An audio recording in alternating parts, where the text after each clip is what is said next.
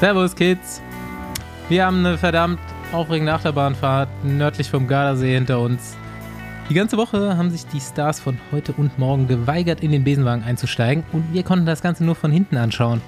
Deshalb steigt heute natürlich jemand ein, der den Überblick hatte. Der Bertie Fuchs des deutschen Nachwuchsradsports. Mein Name ist Bastian Marx. Meiner ist Paul Voss. Und meiner Andi Stauf. Und betankt und Windscheibe geputzt gibt's wie immer von Rafa. Danke und Abfahrt. Können wir- Meinen Bertie Fuchs-Witz können wir nachher nochmal besprechen.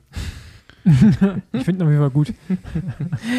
Ähm, ich wollte heute, ich habe heute extra sowas auf, ich hab, schieb's schon länger vor mir her, aber ich wollte es heute extra vor Podcast-Aufnahme machen, weil ich dachte, es gibt bestimmt lustige Stories. Ich wollte schon so irgendwie so Sprachaufnahmen machen, während ich ausraste und so. Ich habe heute zum ersten Mal im Leben Tubeless-Reifen aufgezogen. Auf, Echt? auf den Crosser. Und Und? ja, leider ging es erstaunlich problemlos. Außer, dass ich an die Ja, Tank Tankstelle fahren musste zum. Aufpumpen. So, Ja, natürlich. Das ging nicht Echt? mit der Pumpe. Ich, aber hast du, Trick ist, zweimal Felgenband drauf rumwickeln oder dreimal. Dann Ja, die, da, war Pumpe schon mal, machen. da war schon mal ein Reifen drauf vorher. Also den habe ich abgezogen und da war Felgenband drauf. Also ich habe jetzt nichts mehr neu gemacht. So. Ich habe das Nee, einfach genau, da drauf. aber, aber wenn, wenn du es quasi immer zu Hause machen Ja. willst, aufpumpen, äh, dann einfach noch eine, noch eine Lage extra drum, weil dann ist der Abstand geringer Mhm. Und dann kannst du mit der normalen Pumpe das auch machen. Ja, ich war mir auch sicher, dass das auch an der Tanke nicht funktioniert, weil das wirklich so, das hatte so Millimeter Abstand. So, tatsächlich so, es ist gar nichts angekommen mit der Pumpe. Und dann aber an der Tankstelle aufgepumpt. ja. Ja, äh, Freut mich. super. Ich gehe jetzt nämlich äh, in den Downhill-Bereich endlich. Ich habe mir jetzt 45er Reifen auf den Crosser gezogen. Sieht krass wie Mountainbike aus jetzt. Ja, man gewöhnt sich sehr schnell dran. Früher Cross 33 Millimeter, da war schon, oh, Alter, ist das breit. Dann Gravel so 40 und jetzt dann auch so, na gut, 45 kann man schon mal machen, ne? Ja, ich wollte es mal Also- ausprobieren jetzt. Mal gucken, so, wie sich das schon im, im, Wald Ja. so, im Wald so anfühlt, wenn es dann wirklich irgendwie schottrig, Ja. schmierig Ist da denn da richtig Profil drauf oder was ist das für ein Reifen? Ja, ja, schon. Also jetzt kein hohes, aber so, je weiter es nach außen geht, desto höher wird es auf jeden Fall. Also ich verspreche mir halt, wie gesagt, jetzt den Einstieg in meine Downhill-Karriere. nee, ich würde jetzt mal gerne hören, was du dir wirklich davon versprichst jetzt, weil was für ein Gelände peilst du damit an? So Wurzelteppiche oder weil sonst könntest du einfach auch einen 35er Reifen Also, fahren. wo ich nicht? mich tatsächlich immer noch so ein bisschen unsicher gefühlt habe, war, wenn es im Wald dann mal schnell bergab ging. So.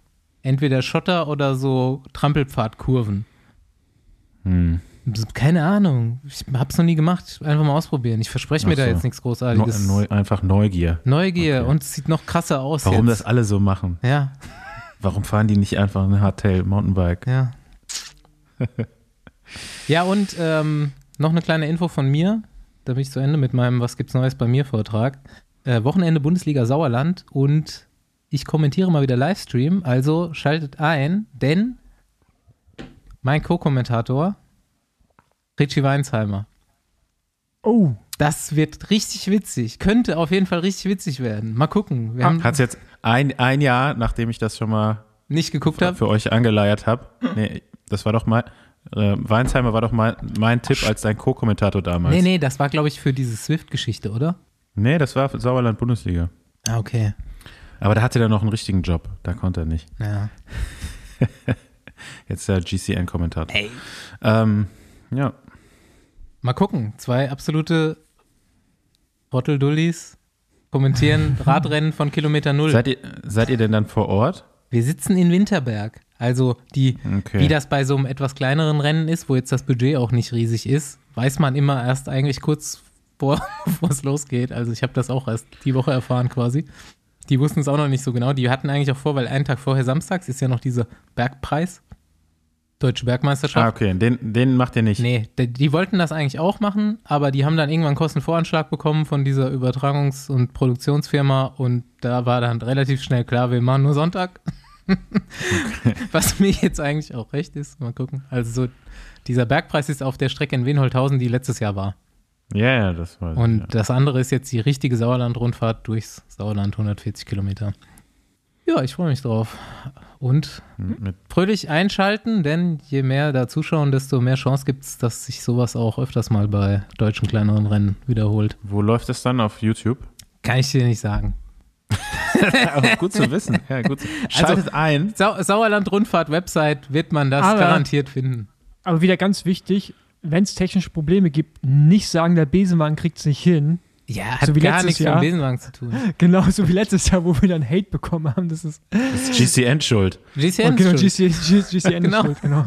können wir diesmal die, die Anschuldigung äh, auf 50% äh, abwälzen. Ja, die haben nur zwei Kameramotorräder. Also es wird auf jeden Fall nicht einfach. Aber Eins vorne, eins hinten. ja, genau. Ja, immerhin. Ist ja cool, dass Ja, man auf sowas jeden mal Fall. sieht. Und Ich Sauerland wollte rund- mich eigentlich auch schon beschweren, warum die Ergebnisse von so einem Bundesliga-Rennen nicht auf diesen ganzen Ergebnisseiten im Internet auftauchen. Tauchen sie aber jetzt doch. Aber halt nur so sehr viel Zeit verzögert. Mhm. Ja, ich weiß auch ich nicht, warum das immer so lange dauert. Ne? Das ist schon krass. Ja, du guckst halt nicht mehr nach. Also du guckst halt Doch, doch. Tagesergebnisse.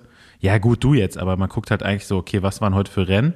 Und wenn das dann halt drei Tage später irgendwie online ist, dann interessiert es halt schon auch fast keinen mehr, weil dann schon wieder Hm, ein paar andere Radrennen stattgefunden haben. das stimmt allerdings, ja. Aber ich frage ich frag, weiß auch noch, das wäre auch mal interessant rauszufinden, wie das funktioniert. Wie kriegen diese Seiten die ganzen Ergebnisse so, so schnell oder nicht so schnell, wie Ja, das genau ja dann, abläuft. Also so bei, wenn jetzt Pro Cycling Stats Tour de France ist oder so, da ist das ja wirklich im Sekundenabstand wird das übermittelt. Das muss ja dann eigentlich Ja. direkt von dem Zeitmesser ein Vertrag oder Ja. ein Abkommen mit dem aber Zeitmesser die haben ja auch, sein. also ich bin ja mittlerweile geswitcht auf First Cycling Mhm. Habe ich jetzt auch mal probiert, ja. und ähm, weil da sind auch die ganzen nationalen Rennen noch dabei. Die sind Und ganz das gut, frage ich ne? mich, wie das funktioniert. Die sind echt gut. ey. Aber ja, die, aber die kosten halt auch äh, immer Geld eigentlich, ne? Ja. Wenn du die, zumindest Und- mal die App. So die ganzen Statistiken sind schon bei Aber Pro, ein Euro, Pro glaub ich, ein Cycling Euro pro Monat. Stats noch ein bisschen mehr, Noch, oder? ja, schon, aber die, also die Anzahl der Ergebnisse Mhm. ist auf jeden Fall bei First Cycling besser. Und die App finde ich irgendwie auch äh, ja, einfacher, wie auch immer. Äh, egal. Also das ist der Pluspunkt ist auf jeden Fall die ganzen regionalen Ergebnisse, ähm, teilweise echt weltweit. Ähm, und das ist dann schon mal interessant.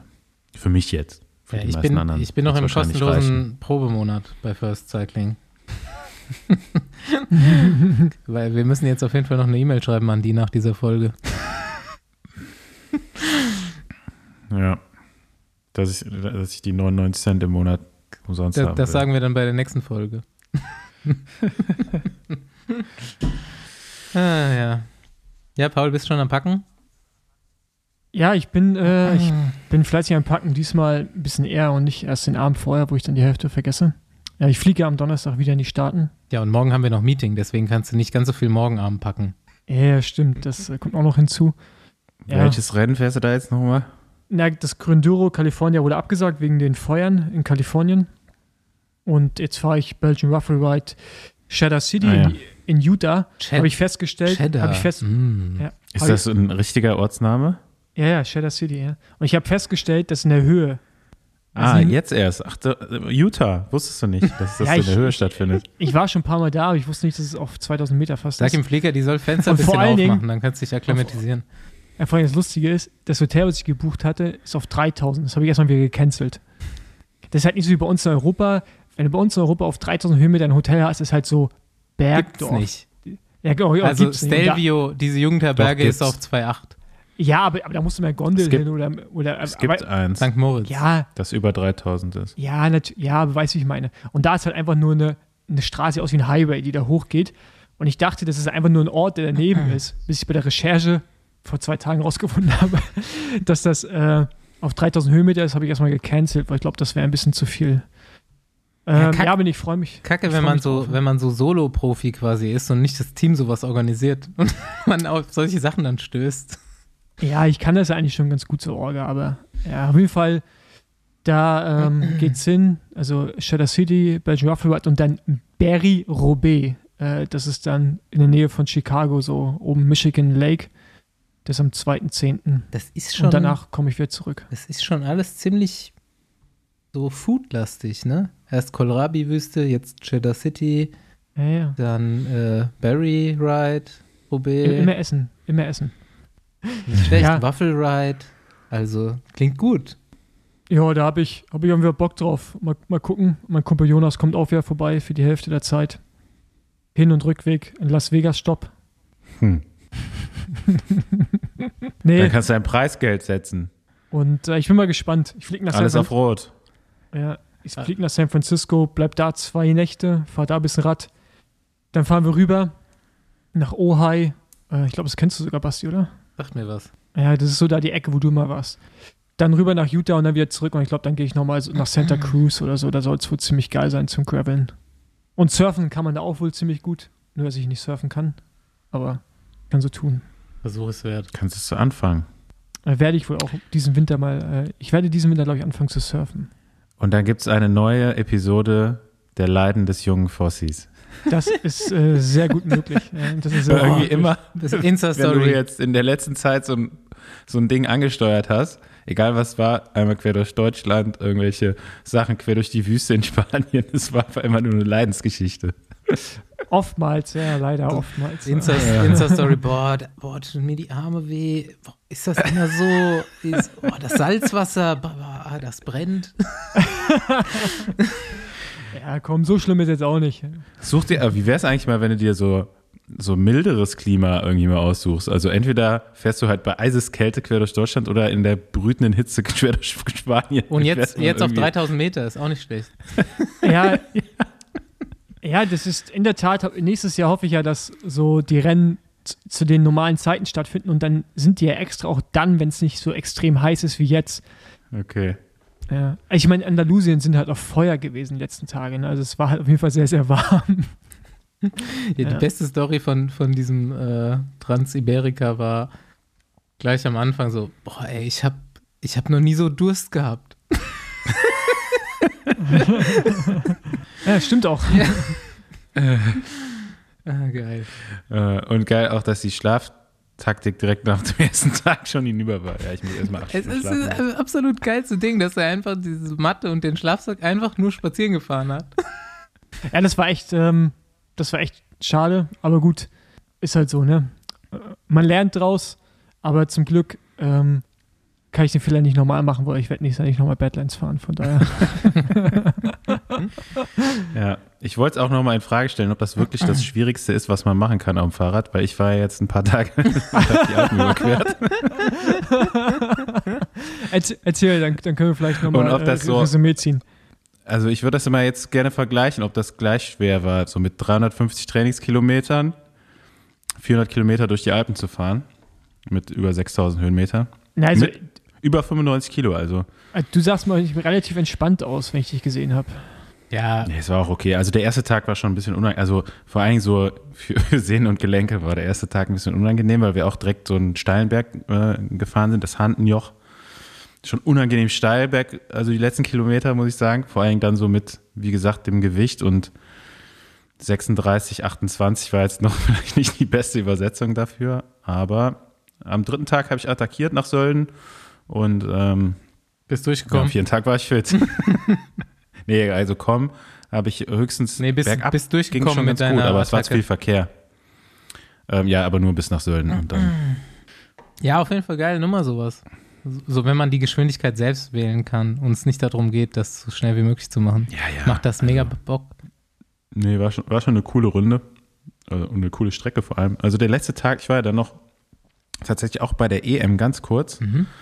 ähm, und bin dann eigentlich so im, im Nachbartal, ich weiß jetzt gar nicht, wie das heißt, ähm, dann runter zum Gardasee gefahren. Sehr schön, kann ich nur empfehlen.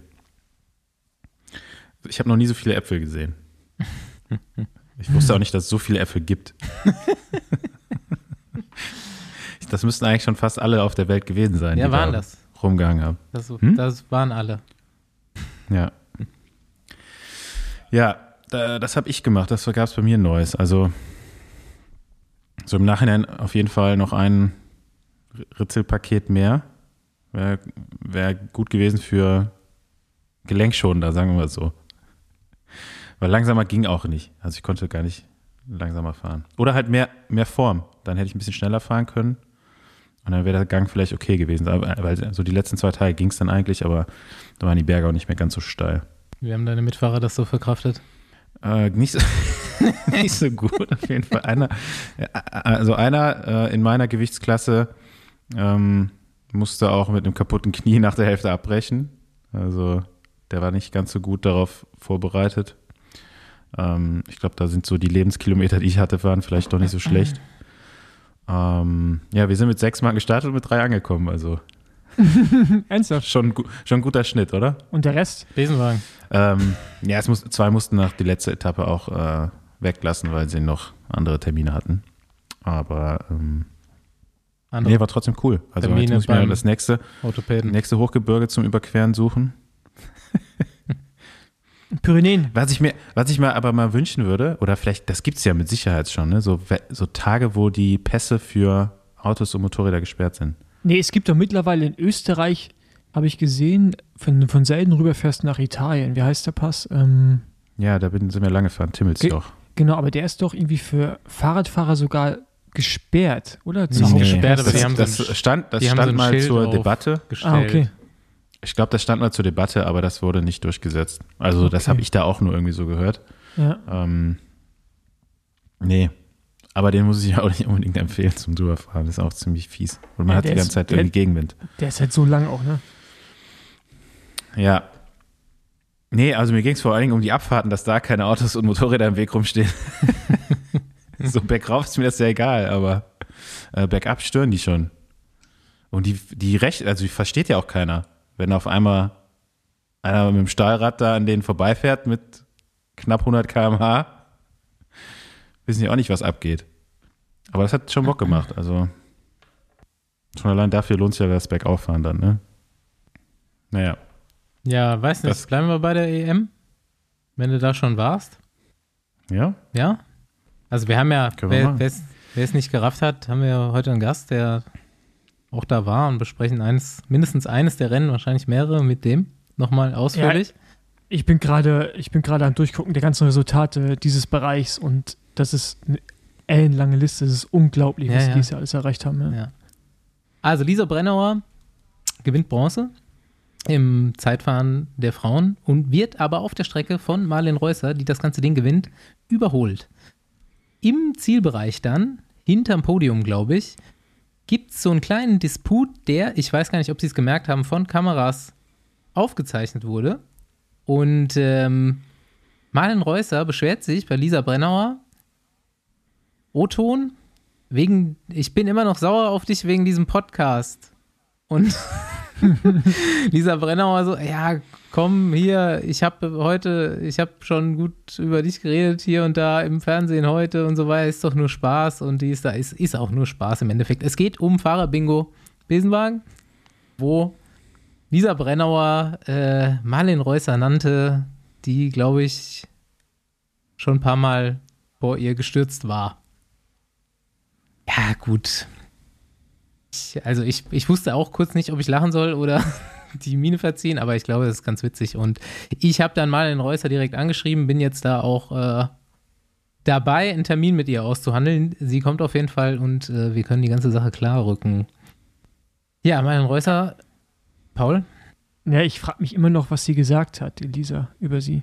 Aber es Bei- muss auf jeden Fall schlimm gewesen bei uns. sein. Ja. Ja, nee, sie hat sie halt einfach genannt, bei welche Fahrerin nervt dich.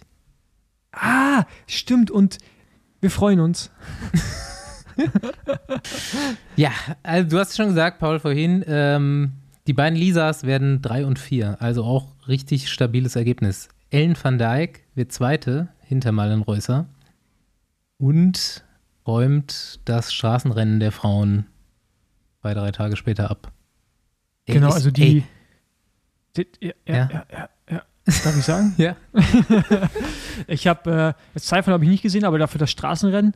Und äh, ich mache jetzt auch mal den, den, den Übergang quasi, äh, gekonnt wie immer. Und da hat die Anne van Dijk auf jeden Fall äh, ja, was Geiles hingelegt. Finde ich, ey, erstmal finde ich krass, wie groß sie ist und wie schmal ihre Schultern sind. Das ist Wahnsinn. Das finde ich echt brutal. Und äh, krasse Leistung, aber noch finde ich nicht krassere, aber auf jeden Fall auch sehr, Krasse sehr, Leistung mit den Schultern, echt gut. sehr, sehr, sehr, sehr bemerkenswerte Leistung. Leane Lippert. Alter. Die war ja, die war mit Abstand die stärkste an dem Anstieg. Selbst so dass Annemiek van Fleuten nicht mitfahren konnte. Das fand ich so krass. Nur ja, leider Kasia nicht ganz Niewiadoma- bis zur Kuppe. ja, leider nur Kasia Niewiadoma konnte gerade so mitgehen. Und äh, Leane hat das zweimal so eine starke Attacke gesetzt, dass wirklich alles auseinandergefallen ist. Und also ich meine, dass sie gut ist, wissen wir, aber das fand ich jetzt gerade nochmal ein, ein Level über dem, was sie bis jetzt gezeigt hat. Und dann gewinnt sie noch den Sprint aus der Verfolgergruppe, wo jetzt ja auch jeder diesen Sprint gewinnen wollte aus dieser Ja, genau. Verfolgergruppe, Ja. die nicht klein war und die einige Weltklassefahrerinnen wie Vollering, wie Van Fleuten Genau, ja. und, äh, Ja. mit dabei hatte. Und ähm, ich dachte mir auch, ey, sau spannend, Frauenrennen, aber wieder eine Niederländerin mit Solo gewonnen. Ja, halt aber eine die haben, andere als sonst, aber ja, die haben halt auch eine krasse Auswahl. Ne? das Also ist ich echt meine, heftig. das ist schon brutal, aus wie vielen Fahrern die einfach wählen können. Aber jetzt halt die Leistung der deutschen Fahrerinnen halt in dem Elitebereich fand ich halt überragend. Ja, Und auch irgendwie ist eigentlich irgendwie Team, ist, Teamleistung, ich mein, diese Attacke vorbereitet. Ja. Ja. Wenn man dann auch im erste. U23-Bereich schaut und dann im Juniorinnenbereich, ähm, ich glaube, da kann man in Deutschland echt äh, mit Freude in die Zukunft schauen und eigentlich auch hoffen, dass sich da langfristig noch mehr entwickelt, auch in den niedrigeren Kategorien in Deutschland. Weil das ist echt krass, was da jetzt auf uns, auf uns zurollt. Ich glaube, Andi hat da noch einen besseren, besseren Einblick, weil Corso jetzt ja auch eine Frauenabteilung hat und ich glaube, ihr beschäftigt euch ja auch viel mehr sicherlich mit dem, was im Juniorinnenbereich abgeht, aber da passiert gerade einiges, ja. Kommen wir auch später noch zu. Genau, kommen wir Um auch jetzt noch später mal so einen Hint zu geben. Ja, ja genau. Yo. Ja, Männer, Zeitfahren. Übrigens, also immer diese Andeutung an den Gast, ihr könnt jetzt eigentlich auch immer verraten, weil in der Folgenbeschreibung steht es ja eh schon drin. Stimmt. Stimmt. Wir fahren hier immer unseren Film so, ja, wir verraten nichts, wir verraten Ja, nichts. ist halt auch, wir, wir steht nehmen hier zur Erklärung auf, bevor du die Folgenbeschreibung geschrieben hast. Also lass, doch, lass doch heute mal weg, dann wird's spannend. ja, genau. Ähm, ja, Männerzeitfahren. Nee, wir verraten es Nein, nicht. wir verraten es nicht. Ey, ich lese zum Beispiel nie eine Folgenbeschreibung von einem Podcast. Und ich glaube, bin ich nicht der Einzige. Von daher halten wir es mal offen. Ja gut, ich glaube, das ist immer das erste Wort, ne? Echt? Mit. Mit, stimmt. Aber ja, es gab ja jetzt auch bei der ähm, EM ähm, mal ab, zur Abwechslung, muss man ja sagen, für die Frauen auch eine U23-Ausgabe. Und äh, ja, da waren die Deutschen auch mit drei Fahrerinnen direkt unter den ersten 15, ähm, waren aber auch sehr aktiv im Rennen. Und äh, ja, Franziska Koch wird siebte, Ricarda Bauernfeind zehnte, also zwei sogar unter den Top 10. Und dann äh, wird Hanna Ludwig noch 13. Die war, glaube ich, während dem Rennen auch meiner Spitzengruppe. Ähm, da gewinnt allerdings eine Italienerin von einer Ungarin und einer Französin. Ähm, wie sieht es im Zeitfahren Ähm, aus? Zieleinlauf habe ich da noch. Ähm, Gesehen. Hanna Ludwig wird Zweite auf jeden Fall. Genau. Die wechselt übrigens zu Uno X jetzt. Ja, und die bauen auch richtig aus. ja, Ne? und da wird, glaube ich, dann auch alles richtig, also könnte ich mir vorstellen bei denen, dass da an jeder Schraube richtig gedreht wird. Ja. Also glaube ich gerade kein schlechtes Team für Fahrerinnen und Fahrer aus dem Nachwuchs hinzuwechseln. Ja, ist auf jeden Fall ein ambitioniertes Projekt. Ähm, Ja. Genauso wie die, wie, die, ähm, wie die Nachwuchsmannschaft und das Männerteam eigentlich auch schon. ähm, die machen da viele Sachen richtig und äh, ja, investieren da auch in, in auch so von, von Grund auf schon in so sinnvolle Sachen wie, wie äh, Trainer, Trainingsstätten. Ähm, wir haben ganz guten, gute Infrastruktur einfach auch als Team schon, ähm, bevor sie jetzt größer werden. Also die gehören ja noch der zweiten Kategorie an, jetzt auch das Männerteam. Man muss Ähm, sagen, es ist also ist einem ein- ist ein- Pro-Conti. Ist ein norwegisches Team und Uno X ist, Mhm. glaube ich, ein äh, Tankstellenbetreiber. Unox, oder? kennst du doch so, diese Suppen. Suppen, Fertigsuppen. Ja, genau. Nee, aber, aber jetzt Uno Ja, X ist, Tank, Tankstellen, ja. sind Tankstellen, genau. Ja, Ja. Ja, so und, wie äh, Team Aral. ja, und wie man, wie man weiß, ist in Norwegen äh, ein an Rohstoffen reich gesegnetes Land. Von daher, Wo Öl, da Kohle. Okay, Da Kohle. dann wenigstens, wenigstens in Radsport Rohöl. investieren. ja, ja sehr, sehr gut, ähm, genau. Dann äh, wechseln wir mal äh, in den männlichen Bereich, oder? Weil Jun Juniorinnen, Juniorinnen würde ich nachher besprechen wollen. Genau. Ähm, ja, Männerzeitfahren. Geil, Stefan Küng. Also ich wünsche ihm das nochmal bei der WM. Ich auch, ja. Wir werden ihn definitiv hier auch nochmal im Besenwagen begrüßen, irgendwann. Ist auf jeden Fall schon mehrfach äh, mal äh, versucht in die Wege zu leiten, aber wir hatten da auf einen reellen Ausflug gehofft in die Schweiz, der jetzt mal wieder nicht stattgefunden hat. Naja, egal. Ähm, war auf jeden Fall auch krass, krass spannend hinten raus, weil einfach die letzten drei Bestzeiten im Sekundenbereich an der Zwischenzeit gesetzt haben und es gab, glaube ich, nur eine. Also erst Remco Bestzeit, dann Ganna Bestzeit, dann Küng noch ganz knapp dahinter, irgendwie zwei, drei Sekunden Rückstand. Dann war Küng aber der Einzige, der das äh, auf die zweite Hälfte so richtig retten konnte. Und der war der Einzige, der diese Schluss 180-Grad-Kurve so richtig hart mit Schwung gefahren ist. Alle, bei allen anderen habe ich mir gedacht, boah, jetzt aber ein bisschen zu viel gebremst irgendwie. Noch voll im Stehen auf die Zielgerade da drauf. Küng war der Einzige, der das durchziehen konnte. Daran wird es jetzt vielleicht nicht gelegen haben, aber hat mich sehr gefreut, dass er die zwei da hinter sich gelassen hat. Genau, und äh, Max Walscheid wird Fünfter, oder? Wie stark ist Max Walscheid eigentlich geworden? Ja. Sehr stark. Ja. Hast du ihn mal gesehen, wie der aussieht? Klar, hast du ihn schon mal gesehen. Ja. Sehr stark. Das ganze Jahr schon. Also so, schon so Klassikersaison. Und Ich würde mal gerne wissen, wie viel Kilo Kniebeugen der kann. ja, Das schon viel, glaube ich. schreib, schreib uns das, Max. ähm, Ja, Glückwunsch, fünfter Platz, Ja. überragend. Und mal gucken, was bei der WM geht. ja, Ähm, und bei Roubaix. wow, ja. Genau, aber der gute Roubaix ist halt auch echt immer so viel Auf Glück, was freut ihr Kannst- euch mehr, WM oder Roubaix? Ähm, ich weiß nicht, also Boah, ich, ich kann die Strecke oder WM noch nicht so richtig einschätzen. ich, nicht auch nicht. Also ich glaube, der Stadtkurs ist schon richtig räudig. Aber Mhm. ich freue mich, ich glaube, ich freue mich auf beides gleich, um Ja. Roubaix war richtig lange nicht. Zweieinhalb Jahre jetzt kein Roubaix gewesen. Ich glaube, WM wird halt auch mega geil, weil es so krass taktisch sein wird, man. Gerade bei Männern, Männerrennen, das wird so. Ähm, Frauen wird halt Holländerin, die, die, die werden das halt sicherlich bestimmen und dann würfeln, wer, wer nach vorne darf. Aber ich glaube, bei Männern Ey, wird bei das echt Männern gibt es jetzt innerhalb dieser zweieinhalb Jahre auch einfach so viele neue Leute, die das theoretisch gewinnen können. Dann ist erste Mal Lass uns doch mal nächste Woche jetzt über Ja, die Weltmeisterschaft sprechen. Ja, Machen wir stimmt, noch mal, stimmt, äh, stimmt. Lass uns noch mal, lass uns noch mal in der Vergangenheit bleiben. ja, ja. Ja. Ja, ja. Du Lass uns in der Vergangenheit bleiben. Das ist eine geile Ansage. Die hört man selten. ja, aber Du ist ja lebst so. zu Das sehr ist- in der Zukunft. Bleib das ist das in Motto der des Radsports. Vergangenheit. ja, stimmt. Ewig gestern. Ähm, Straßenrennen Genau, Männer ich- noch, dann äh, können wir weitermachen. also ja, Männer Straßenrennen, wer hat's geguckt?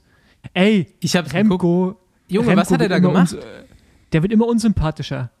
Ganz ehrlich, wa- wa- was, was ist denn das für ein Typ, ey? Da- Regt er sich nach dem Rad Radrennen drüber auf, dass Colbrelli gewinnt? Das was Rad- denkt der denn, dass Ja. der. Ja, er, Ey, ganz ehrlich, Mann. ich fand da aber eigentlich seine, äh, seine ihr müsst Aussagen danach immer dann schon erst, wieder sehr erst mal erklären, sehr was passiert ist, sonst weiß man nicht, was, warum und wie und was für eine Aussage.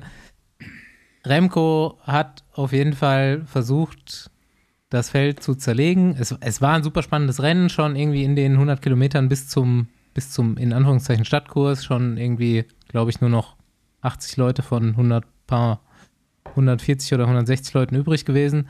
Und dann in jeder Überfahrt andere Spitzengruppen super aggressiv. E- Es kommt drauf raus, dass, wer war noch in der Spitzengruppe? Remco, Sonny Colbrelli und äh, Kosnefra. Ja, die kamen ja erst von hinten. Vorher war Mhm. ja, waren ja schon äh, Trentin, Padun. Ähm, da waren eigentlich schon relativ viele gute Jungs dabei. Und äh, dann hat eigentlich Frankreich mit der Brechstange, also die haben wirklich die ganze Mannschaft aufgeraucht, um äh, Cosnefroy nach vorne zu fahren in der drittletzten Runde, glaube ich. Und am äh, vorletzten Anstieg ist dann eben äh, Remco nochmal aus der dann ungefähr 10, 15 Mann großen Gruppe losgefahren. Ne? Und da konnte dann eben nur noch Colbrelli mitfahren.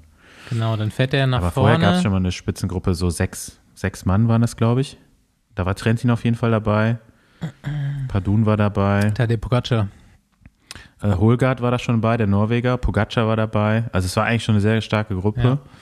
Ja, ähm, ja und dann, die Franzosen waren eben nicht dabei. Die haben dann drei Runden vor Schluss, ich glaube drei Runden vor Schluss waren es, ähm, wirklich mit der ganzen Mannschaft. Also die haben ja auch eine Mannschaft da am Start gehabt, ne? Ähm, ähnlich wie die Italiener, also top besetzt.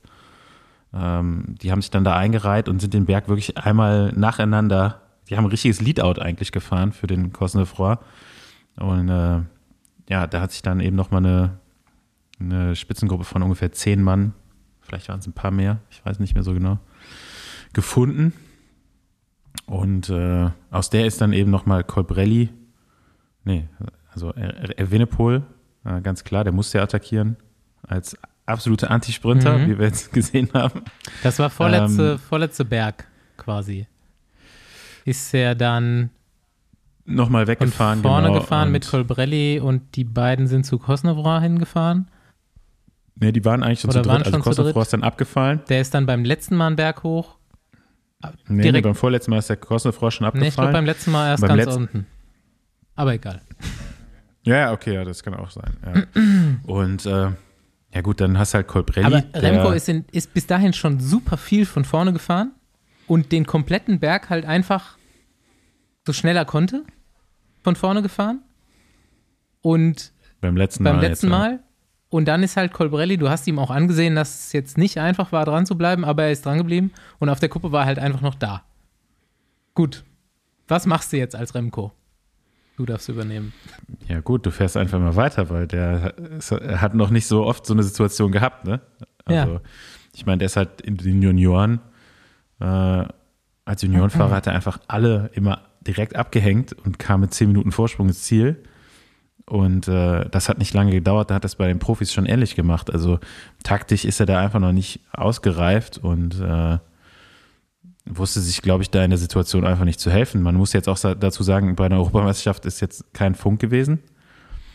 Ähm, Echt? das heißt, er, ja, ja, er konnte da jetzt eigentlich auch aus dem Auto äh, keine Anweisung bekommen, also keine Jetzt mal- taktische Anleitung vom Jetzt- sportlichen Leiter. Jetzt mal ganz kurz. Aber ist ja bei jedem Rennen anders, oder was? Bei der WM ist es doch wieder erlaubt. oder? Ich, ich habe keine Ahnung, wie die, die UCI das macht. Die würfeln das, glaube ich, Ja. auch. Also die haben so einen Ja. Würfel mit einem Funkgerät und einem durchgestrichenen Funkgerät und dann würfeln die. Ey, das ist ja so krass, Mann. Ähm, ja, und von daher war dann sein, also ich hatte, ich, keine Ahnung, ob er da überhaupt noch eine Taktik hatte oder ob er einfach gesagt, gedacht hatte, okay, dann wäre ich jetzt halt Zweiter, ich habe es nicht geschafft. ja, aber er hat sich ja aufgeregt im Ziel. Ähm, Also, so. Dann hat er sich Ja, auch nicht gut, vorher aber ich gedacht, meine, das ich ist natürlich äh, Frustration, die dann hochkommt, ist halt auch immer noch ein junger Kerl, ne, ist gerade mal 20. Naja, der, der hat aber, Äh, der ist hat aber schon wahrscheinlich den jetzt Move auch nicht- gemacht mit dem Unterarm. Also, Ja, ja, also d- d- Ja. das machst du nicht, wenn du dich über dich selbst aufregst. Das machst du. Ja, aber gut, so. äh, klar, an, über, an regst dich noch über deinen Konkurrenten mit auf. Aber ich meine, wie gesagt, ne, wie soll der denn noch ein anderer Typ sein gerade? Ja, also, aber- wird ja schon seit vier, fünf Jahren äh, in Watte gehüllt in den Himmel geworfen. Also, ja, aber ich meine, ist doch, ähm, wenn die, du nicht bist doch, unverständlich, dass er so du reagiert, bist doch Radsportler Aber- jetzt seit einer Weile, aber aber Pech gehabt. du bist, du bist doch jetzt echt eine Weile lang Radsportler und lebst in einer Blase äh, mit deinem Leben, wo nicht viel anderes passiert. Da wirst du doch irgendwann mal die, die Ahnung bekommen haben, dass, wenn du jetzt da über den Berg kommst und du hast noch einen Sprinter am Hinterrad und ihr seid zu zweit und der Rückstand ist Also so, ich dass da keiner ich mehr würde- hinkommt. Sagen wir mal so, äh, ich denke, ich gehe davon aus, dass Evenepoel weiß, wer Sonny Colbrelli ist. Ich Ja, hoffe- ich hoffe weiß- es. stimmt. Aber ich weiß, Könnte- ich könnte- es jetzt nicht zu 100% genau. sagen. Könnte sein, könnte ich sein. kenne Radfahrer, ich kenne Radfahrer, die wirklich schon jahrelang Profis waren, aber außer ihren eigenen Teamkollegen vielleicht noch eine Handvoll anderer Fahrer wirklich kannte und den Rest Das nicht. könnte Ja, natürlich das, wirklich das sein. kann ich mir echt auch vorstellen. ey. Aber ich meine, der einzige, Aber ich gehe, wie gesagt, ich gehe davon aus und es war ihm irgend, vielleicht irgendwie auch klar und ich glaube aber so mal abgesehen davon jetzt, dass diese, ja, früher gab es ja diese ungeschriebenen Gesetze, also das heißt, wenn du halt nicht mitführst, dann lässt du eigentlich deinen den stärkeren gewinnen, der die ganze Tempoarbeit gemacht Ja, hat. Ich glaube, diese Zeiten sind im Ja. Radsport halt jetzt schon seit Jahren vorbei. auch nicht in der und ich glaube, Situation. man wird sowas halt immer, also ich glaube, die, diese taktischen Sachen, wirklich so eine Führungsarbeit zu verweigern, obwohl man vielleicht, also am Ende hätte er auch noch mal mitfahren können, die wird man öfter sehen. Es macht's, das gibt jetzt schon eine ganze ist Zeit ja lang. auch noch irgendwie drei, So, drei Alibi-Führungen gefahren. So. Also selbst, ich Ja. glaube ja, dass der selbst den Sprint gewonnen hätte, wenn er noch komplett ins Ziel geführt hätte. Ja, das wissen wir jetzt im Nachhinein auch. Vielleicht war er sich da jetzt auch nicht so sicher. Vielleicht wusste auch Colbrelli nicht, wie schnell Evenepoel oder wie Mhm. unschnell er sprinten kann. ähm, ja, ich glaube, so diese, so wirklich so, diese taktischen Manöver, auch mal so komplett eine Führung zu, unter, zu unterlassen oder einfach so, ja, sich auch, eine, auch so, so eine unbeliebte Fahrweise, die wird es, glaube ich, in Zukunft öfter geben, weil gegen manche Fahrer bleibt ja auch nichts anderes übrig. Aber ganz ehrlich, ihr seid, Also- ihr seid jetzt in der Position. Letzte, letzte Kuppe, Colbrelli ist noch da, ihr seid Remco. Dann gehst du doch einfach, fährst, führst du gar nicht mehr, oder? Ja, also ich würde nicht, ich würd nicht mehr fahren. Würdest du jetzt, wenn du, wenn du gewinnen willst, musst du jetzt fahren. Ja, was heißt, also Ich, ich hätte mal kurz nach rechts geguckt und wäre da links gefahren, hätte mal gehofft, dass er vielleicht sich aufhängt oder so. nee. Also, also ich würde halt. Das wäre auch noch eine Option gewesen. Das hatte ich eigentlich die ganze Zeit Du erwartet. führst gar nicht mehr und gehst Remco. vielleicht nochmal attackieren oder so. Naja, also ich würde schon so weit fahren, um sicherzustellen, dass, die, dass man ankommt, aber ich würde halt auf jeden Fall nicht die, die meiste Arbeit machen, nee. Ja, vor allem wie der. Colbrelli auch Ja. die ganze Zeit drauf war, schon vor dem Rennen, also die ganzen letzten Monate ist halt, ähm, ich, vielleicht hat er was gelernt für die WM. Lass noch kurz Tour of Britain, aber mir ist eigentlich alles egal, Tour of Britain. Warum haben wir hier eigentlich noch nie über Ethan Hater geredet? Haben wir noch nie im Podcast. Nee. Was ist das eigentlich für eine Maschine? Ja, krasser, krasser Typ und mit Pitcock bei der WM in der Combo bin ich mal gespannt, was, G- was äh, Großbritannien macht, könnte auch sehr interessant werden. Underdogs. Okay, abgehakt. Also, ich wollte jetzt noch die PCS-Ergebnisse Nee, durchgehen hör von auf. dem dieses Jahr, Wout aber der Aert- hat einfach irgendwie Ja. so die Hälfte der Rennen, die er gefahren ist, hat er gewonnen. So Ja, genau so. Wout van Aert gewinnt äh, Tour of Britain mit drei Etappensiegen. Ethan Helder wird Zweiter. Ich glaube, Dritter wird. Wissen Ist wir schon. egal. Ist egal. So, und ähm, genau, von daher, ich, eine Sache würde ich aber gerne noch ansprechen, die außerhalb Ja. der Rennen ist. Wir haben eine, eine Zu, äh, Zuhörer-Mail bekommen. Äh, Vielleicht ganz kurz noch, Ja. dass wir die EM noch abschließen. Ah, Äh, stimmt. Es gab ja noch ein U23 Und Ja, macht das noch. Juniorenrennen. Stimmt, ja, komm, sag. Ist so Ähm, viel. Es tut uns leid, wir können nicht alles bedienen. Ja, es ist, Ähm, komm ganz schnell. Vielleicht ganz kurz bei den U23-Fahrern gab es nicht das glücklichste Straßenrennen. Nein, gab's. Äh, da kommt keiner, keiner mit vorne ja, ich habe leider schon äh, Ähm, anderthalb Stunden nach dem Start mit Maurice Ballerstedt WhatsApp geschrieben. Also, Ja, Im- dafür im Zeitfahren waren die beiden wieder nicht so schlecht. Also, Vierter und Maurice Ballerstedt und Zehnter. sein Kollege Michel Hessmann, also zwei, beide unter die Top Ten. Ähm, ja, Hessmann verpasst um vier Sekunden eine Medaille. Ich glaube, der war schon ein paar Mal Vierter, äh, ne? Bei EM und WM oder sowas irgendwie. Das ist ja nicht das erste Mal. Das war, keine Ahnung, der ist ja noch gar nicht so alt. Ja, also Ju- so oft kann es nicht Ja, gewesen sein. Junioren. Junioren. Ah, okay, gut. Und jetzt äh, U3 äh, Ähm, Junioren dann? Bei den Junioren ähm, gab es auch einen Top Ten im Zeitfahren, durch zwei auch, sorry. Äh, Emil Herzog wird Achter und Moritz Kersten Zehnter. Ähm, es gewinnt ein Belgier, überraschend. Nicht der Belgier, der Auto Eder fährt. groß Favorit äh, war, sondern Alex Sejar. Habe ich ihn jetzt richtig ausgesprochen? Ich glaube schon Alec, also der heißt nicht Alec vielleicht auch. Ja, Alec Baldwin. Ja. Alec Baldwin gewinnt. Und äh, ach so, im U23 Straßenrennen gewinnt übrigens der Sohn von Sven Nice. ach ja, Thibaut Nice. stimmt. Das Die- die- haben wir nicht die- besprochen. Ja, man, das ist die nächste Maschine, der einfach. Lecko funny. Ja, Der Mann. nächste. Ey, das ist halt einfach viel zu viel Themen. Aber ich ja, würde sagen, aber die in da- Belgien rasten komplett aus. 100%, ja, ja da deswegen. kommt, da kommt der nächste, der es irgendwie mit dem Finger in der Nase macht. So, ähm, mach jetzt nochmal Junioren Warte, Straßenrennen. ganz kurz nur zur Erklärung. Ganz ähm, kurz. Thibaut Nice, der Sohn von Sven Nice, fährt eigentlich hauptsächlich Cross. Und Genau. hat gar nicht viel Straßenrennerfahrung und so. Und schießt das jetzt relativ souverän ab. Jetzt nochmal zur Erklärung: Sven Nice, einer der größten Crossfahrer aller Zeiten. Und nochmal zur Erklärung, so Crossfahrer-Historie, die zum Straßenradsport gewechselt sind in letzter Zeit, gar nicht so schlecht. Okay, weiter. Ja, und bei den Junioren, da braut sich ja gerade schon auch sowas zusammen. Ähm, interessanterweise ist der jüngere Jahrgang extrem stark in diesem Jahr, auch international. Und äh, wenn man sich da so schon mal das einfach so die, die ganzen Namen mal angucken will, ähm, fast die ersten 30, da kann man schon fast sagen, die werden fast alle Profi. Kann man schon fast von ausgehen. So gut sind die alle. Oder vielleicht werden die alle irgendwann auch immer nicht mehr Profi, weil kein Platz mehr ist. Ich war, oder, oder die Alten müssen alle weg. Ja, Also äh, interessant. Da werden die Deutschen auch äh, ja leider ein bisschen überrumpelt im Finale. Äh, es fahren drei Fahrer weg, zwei Franzosen und der Topfavorit, glaube ich, Hagens aus Norwegen. Gewinnt Raymond Grégoire und die Deutschen werden dann noch nach vergeblicher Verfolgungsjagd Zwölfter, Emil Herzog, 13. Moritz Kersten Und dann kommt noch in derselben Gruppe Louis Joe Lürs an, der nächstes Jahr schon in die World Tour wechselt. Gut, herzlichen Glückwunsch Ja. an alle Beteiligten. ähm, Und viel, viel Glück auf eurem weiteren Lebensweg. genau. ähm, äh, gut, sind wir durch mit Ergebnisdienst? Ergebnisdienst ist durch. Okay, dann möchte ich noch eine kurze Sache ansprechen, wo die Zuhörer-E-Mail äh, also sehr viel Gutes und Negatives bringt, aber eigentlich sehr viel Gutes. Auf jeden Fall hat uns der Christian, ich kenne seinen Nachnamen auch nicht, äh, uns geschrieben äh, zum Thema äh, Radfahrer schließen andere aus oder gucken auf sie herab, wenn man nicht ein teures Rennrad fährt oder die, die richtige Bekleidung hat und nur Decathlon zum Beispiel anhat. Wie auch immer, also wenn man uncool ist in deren Augen.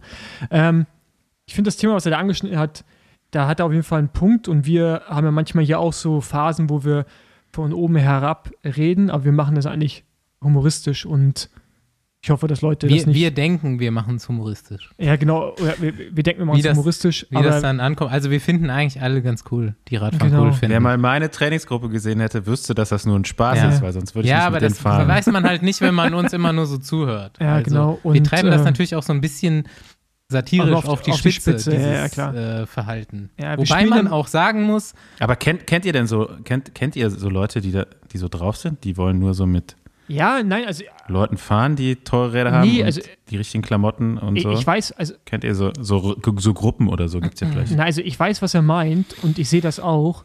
Und ich sehe das auch gerade in Berlin, wo es wirklich sehr, schon sehr extrem ist. Und ähm, ich sehe das auch in der, ich sehe das auch so ein bisschen, auch gerade in der Gravel-Szene so ein bisschen problematisch, dass da in eine andere Richtung auch genauso ein bisschen, nicht nicht ausschließen, aber auf jeden Fall, dass man auch einen gewissen Style haben muss, um akzeptiert zu werden. Und Gucken die dich komisch an, wenn du da so als Profi auftauchst? ja, ja, was heißt komisch nicht, aber es ist auf jeden Fall schon so. Und der Radsport hat das auf jeden Fall in seiner DNA und ich finde das def auch definitiv. und ich also, finde das, ich find das echt sehr, und ich sehr glaube, schade. das kann sogar, vielleicht nicht jeder von uns, aber halt auch wir haben solche Erfahrungen. Radsport bildet so Grüppchen und die sind sehr hierarchisch und du musst dich immer erstmal beweisen irgendwie. Das Mhm. ist auch irgendwie schwachsinnig. Also, Genau, auf jeden Fall hat er da einen guten Punkt gehabt. Und ähm, was ich eigentlich jetzt nur sagen wollte, ist, dass wir, wenn wir halt von oben herab manchmal reden, dass äh, eigentlich eher, dass sich Leute natürlich auch angegriffen fühlen sollen zum Teil, weil wir es halt auch ein bisschen herausfordern, aber wir natürlich auch froh sind um, um jeden radfahrenden Menschen da draußen. Äh, und mir ist es halt gleich. Und ich muss auch sagen, dass über die letzten Jahre auf jeden Fall jetzt auch gerade mit der Gravel-Geschichte einfach eine größere Toleranz entwickelt habe gegenüber der, das, was Leute fahren und nutzen wollen. Mittlerweile ist mir halt echt scheißegal. Also, also ich meine, ey, ich muss, ich muss ein Vonti-Trikot halt trotzdem nicht schön finden, weißt du? Also, aber ich finde, das ist auch okay, wenn ich das sage.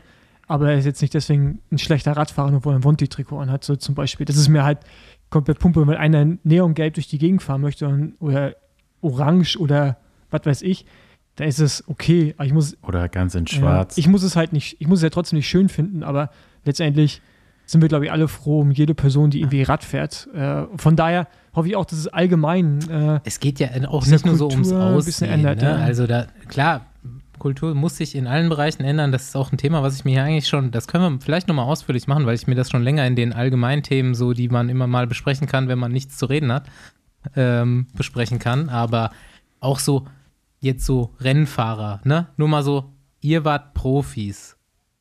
Ich nicht. So, das kommt auch immer mal wieder durch, so, ne? Dann, ah, du warst ja kein Profi oder so. Dann, wir sind dann vielleicht alle Rennfahrer, wenn es dann nur im Amateurbereich gewesen ist. Und dann andere Leute, sagt man auch, ja, du bist nie Rennen gefahren und so, ne? Das sind halt auch so eine Grüppchenbildung irgendwo. Die, die auch irgendwo, es hat natürlich auch irgendwo einen, einen reellen Unterbau. Aber wie du schon sagst, das hat der Radsport in seiner DNA und man muss da einfach vielleicht ein bisschen offener kommunizieren und auch so, ne? Es ist halt einfach so auch, glaube ich, für Leute von außen nicht so leicht einzusehen, wie das ist, weil der Sport in Deutschland irgendwie der Sport nicht so offen ist, nicht so verbreitet ist. Und trotzdem fahren alle Rad und das mischt sich ja immer mehr und das ist eigentlich geil. Also so dieses. Ja, ich glaube auch, das ist so ein, das wird sich auch in Zukunft so anders entwickeln, weil es kommt ja nie, also es kommen ja wenige noch mit dem Radsport wirklich in Verbindung, sondern es gibt jetzt immer mehr so Rennradfahrer einfach. Ja, die sich gar nicht für den Sport und deren ganzen ja. Ich, Regeln und, Und jetzt- du musst das haben, dies machen. Jetzt wäre mein Take, den ich gerne mal vielleicht in einer anderen Folge mit euch ausdiskutieren möchte. Wird es dem Radsport nicht vielleicht nutzen, sich selbst ein bisschen mehr zu öffnen, was seine Strukturen angeht? Also mehr Frauen in der, du hast das Frauen Rafa in der sportlichen Manifest immer noch nicht Nee, gelesen. aber weißt in du? der sportlichen Leitung und Das- sowas. Und ja, gut, aber ich glaube, da bist du, denkst du schon wieder zu hoch. Das wird, das wird kommen. Und dazu können wir echt mal eine Sonderfolge machen, ja. Äh, weil ich jetzt auch gerade in dem Gravel-Bereich mit mega vielen Leuten drüber gesprochen habe und auch viele Meinungen gibt oder Ansätze. Aber ich glaube, Gravel kann dieser Öffner sein, der den Radsport für eine breitere Masse öffnet. Also den Ich Sport denke, für eine ich denke, breitere ich Masse. habe Und das, den und Gedanken, Straße, es- Sch- äh, Entschuldigung, Straße, glaube ich, ist dieser Straßensport, dass der nochmal auf eine Ebene kommt, wo Leute sich beteiligt fühlen. Ich glaube, der Zug ist abgefahren oder er muss sich elementar ändern. Ja, Aber und ich- das, also ich, das glaube ich, ich glaube mehr, dass das wirklich, dass, passiert. es ein, dass es einen fundamentalen Wert für ein World Tour Team heutzutage hätte, n, sich in seiner Struktur der Mitarbeiter mehr zu diversifizieren, weil es einfach Werte der Gesellschaft mitbringt, die da im Moment nicht drin sind. Das ist aber schlecht, dass die nicht drin sind. ja, aber Einfach eine andere Anschauung Ja, ich weiß, was auf du meinst. Probleme und so weiter. Ne? Und Das Problem ist aber, ja, okay, ich weiß, was du meinst, hast du recht, muss passieren, wird, glaube ich, auch passieren. Das sieht man ja schon in Ansätzen. Aber was ich meine ist, dass der Sport, der Straßenradsport, der kann nicht mehr zugänglicher werden, außer er ändert zu, außer er ändert zu 100% sein Businessmodell. Mhm. Und äh, ich glaube so, aber ich glaube nicht, dass das passieren wird, ganz ehrlich. Ähm, es, es gibt viele Ansätze, es gibt viele Ideen, aber es wird am Ende nicht passieren. Es wird weiter dieser elitäre Club an sich bleiben, ob es ein Mann oder Frau ist, ist egal, äh, ja. Aber eine, eine Öffnung zu, für die breitere Masse, um da irgendwie Teil dessen zu sein, die wird nicht passieren, weil die Struktur, wie der Sport aufgebaut ist, der Straßenradsport, es gar nicht hergibt. Im Vergleich zum Beispiel zu einem Marathon oder auch in einem Triathlon, wo du ja, ich, also ich kann nur die Tour fahren, wenn ich Profi bin. Du wirst nie die Tour fahren können, äh, als, als jeder Mann oder jeder Frau. Wirst du nie machen können. Es wird einfach nie möglich sein. Du kannst aber einen Ironman in Frankfurt mit den Weltbesten am Start Ja. stehen oder Berlin-Marathon laufen. Und ich glaube, deswegen wird der Profi-Radsport Straße, ich rede von Straße, äh, und vielleicht auch Mountainbike, wird der und auch Cross wird nie diese Masse an Menschen irgendwie zu sich bekommen. Also ich wo- rede gar nicht von wo Sportlern es geschlossen gerade, ist. ne? Ja, genau, aber, aber Mhm. ich meine so, wie der, was, woraus der Sport nicht mehr entwickeln kann. Desher, deshalb, lassen Sie dazu mal gerne eine Sonderfolge machen, ja, weil ich finde das ein mega interessantes Thema. Die Rafa-Manifest-Folge, die war ja schon länger. Ja, aber das, das, das, kann man, ja das kann man ja gerne lesen, aber das ändert ja dieses Grundproblem nicht, wie Mhm. der Radsport strukturiert ist. äh, Ja, wer gehen, gehen, wir, kann. gehen wir im Winter mal an, wenn nicht, wenn der Ergebnisdienst kleiner wird. Und Genau. jetzt, äh, jetzt auf nach Gera, Wo- oder? Auf nach Gera. Auf nach Gera. Endlich mal wieder Ja. Gera. Aber wo wir gerade schon so bei Klamotten waren und so, ne? Ich hab, muss, sa- muss ich noch mal kurz sagen, ich habe wieder so bunte Radhosen für mich entdeckt, ne? Ich fahre auch. Leopardenmuster habe ich für mich entdeckt. Was? Leopardenmuster. Leopardenmuster. Hab ich's Ah, gesehen. weiß ich. Ja, ich, ich weiß, dass es das gibt. Das gab schon immer.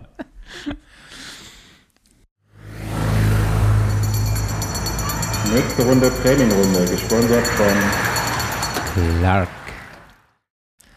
Shit happens.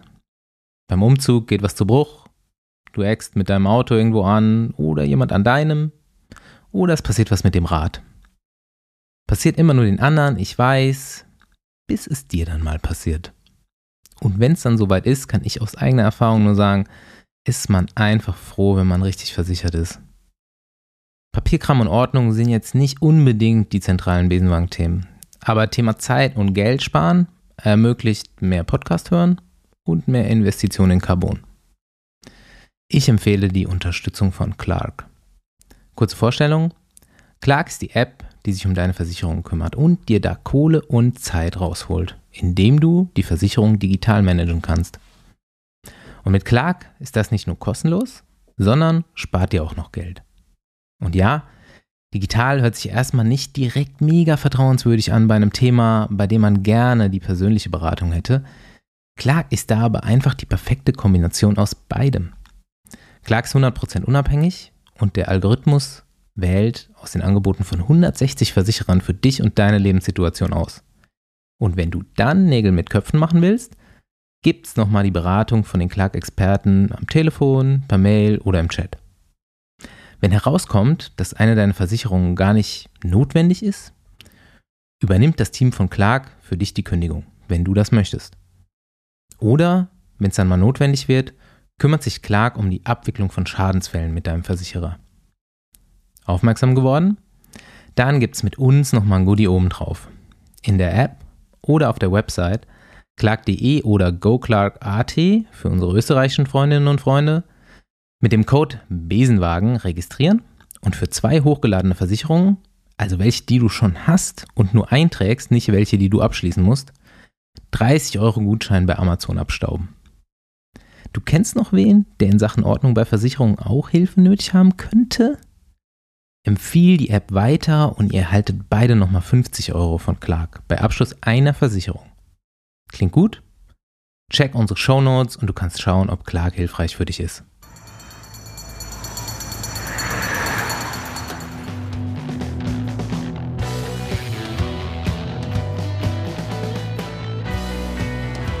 Alright, Besenwagen. Wie gesagt, mal wieder in Gera abgestiegen, ist das richtig? Ja, ist richtig. Fast- Gera fast richtig, ist häufig in Gera, ne? Häufig. Besenwagen. Ja klar, äh, Radsport Hauptstadt Deutschlands. Und äh, wir sind zu Gast bei Lukas Schädlich, der jetzt vielleicht nicht jedem direkt was sagen wird. Ich habe dich vorgestellt mit ähm, der Berti Fuchs des deutschen äh, Nachwuchsradsports. Mir ist kein anderer Trainer eingefallen, der zuletzt Europameister geworden ist. Weiß nicht, ob da zwischendrin noch was passiert ist, aber okay. Also, ja, habe ich jetzt schon mal vorweggenommen. Gerade Europameister geworden. ähm, jo, ich habe rausgefunden, du kommst eigentlich aus Zwickau. Bist dann so ein bisschen in Gera hängen geblieben übers äh, Sportinternat. Da kommen wir noch über, äh, über Wagi-Geschichten dann gleich zu. Und äh, bist auch natürlich mal selber Rad gefahren. Mm, Da glaube ich so am erfolgreichsten Richtung äh, U23-Bereich, äh, TEAG-Team Köstritzer. Ich habe jetzt keine Ergebnisse rausgekramt, weil ich glaube, wir können jetzt. Ja, Team Köstritzer. Hallo. Hat Das hieß ja schon lange nicht Das mehr ist so. E.ON Energie. Thüringer Oh, Energieteam. Thüringer Thüringer Energie, Energie. Genau. ja. Ähm, genau, du hast, äh, wir kommen auf deine zweite Karriere quasi, deswegen gibt es keine Radsportergebnisse. Du hast in Köln an der Spoho studiert und äh, Wagi meinte, du bist schon wieder was am Studieren gerade. Hm, an, der, an der Trainerakademie war ich, genau. Mhm. Jo, und ähm, ja, jetzt äh, steigt Paul mal schnell ein mit dem, was ihr so abgeräumt habt. Ja, wir haben es ja vorhin schon ähm, im Allgemeinteil ja sehr besprochen, was irgendwie das gerade äh, der weibliche Bereich mega abgeht und äh, ein großer Teil davon ist einfach auch der Juniorenbereich, was ja Lukas sein Areal ist. Und da würde ich gerne mal die Erfolge von diesem Jahr aufzählen ähm, und ich bin echt, also ich bin jetzt ein bisschen baff, wie viel es eigentlich ist. Ähm, ist viel, aber ich würde trotzdem gerne mal alle nennen, auch mit, mit Namen der Sportlerin, auch wenn es ein bisschen dauert, aber ich glaube, wir haben die Zeit dafür. Und zwar jetzt ganz aktuell ähm, Europameisterin auf der Straße, Linda Riedmann. Dann zweiter Platz äh, Europameisterschaft Zeitfahren für Antonia Niedermeyer und dazu noch siebter Platz für die Selma Lunch. Dann äh, vierter Platz äh, auf der EM-Bahn äh, in der Einerverfolgung für die Franzi Arendt. Dritter Platz Mannschaftsverfolgung auf der Bahn. Dritter Platz Punktefahren äh, auf der Bahn äh, für Fabian Jährig. Zweiter Platz äh, in Madison äh, für die äh, so, so, nee, Sumin. Sumin Jette. Habe ich es falsch ausgeschrieben? Heißt sie Sumin? Jette Simon Also, und ja, Lana Eberle. Genau, für die beiden habe ich es falsch aufgeschrieben. äh, dann nochmal ein dritter, dann noch mal ein dritter Platz äh, beim Elimination, Elimination Race für Lana Eberle. Und dann bei der Juniorinnen-WM ähm, einmal ein zweiter Platz für die äh, Lana Eberle, auch wieder beim Elimination Race. Und ein dritter Platz in der Einerverfolgung für die Franzi Arndt. Also das sind ja, keine Ahnung, ey, das sind unglaublich viele Medaillen. Und äh, Jetzt darfst du aber nicht den Weltmeistertitel weglassen. Wo wurdet ihr Weltmeister? Das ist Absicht. Äh, ja, Jette Simon ist im Scratch Weltmeisterin geworden. Das war direkt am ersten Tag äh, Ah, von, der, krass. von der JWM in Kairo. Jetzt erinnere Ja, ich mich, das war krass. meine Schwester hat mir das noch geschrieben, Sarah, die ja bei dir auf Physio ist immer. Ähm, ja, ja, ja. der, die war voll, äh, Okay. gehypt. Die war voll gehypt. Entsch- Entschuldigung, habe ich, hab ich äh, unterschlagen. Ich meine, jetzt kommen wir halt gleich so ein bisschen zu deinem Werdegang. Aber ich weiß ja so ein bisschen, von wo du kommst, also auch mit den Juniorinnen. Und äh, finde es krass, wie schnell dann jetzt doch alles irgendwie ging. aber ja, das können wir vielleicht jetzt mal aufrollen. Ja, also ich, ich erinnere mich noch, glaube ich, haben wir nicht in Yorkshire mal so einen Abend 20 Minuten am selben Tisch gesessen?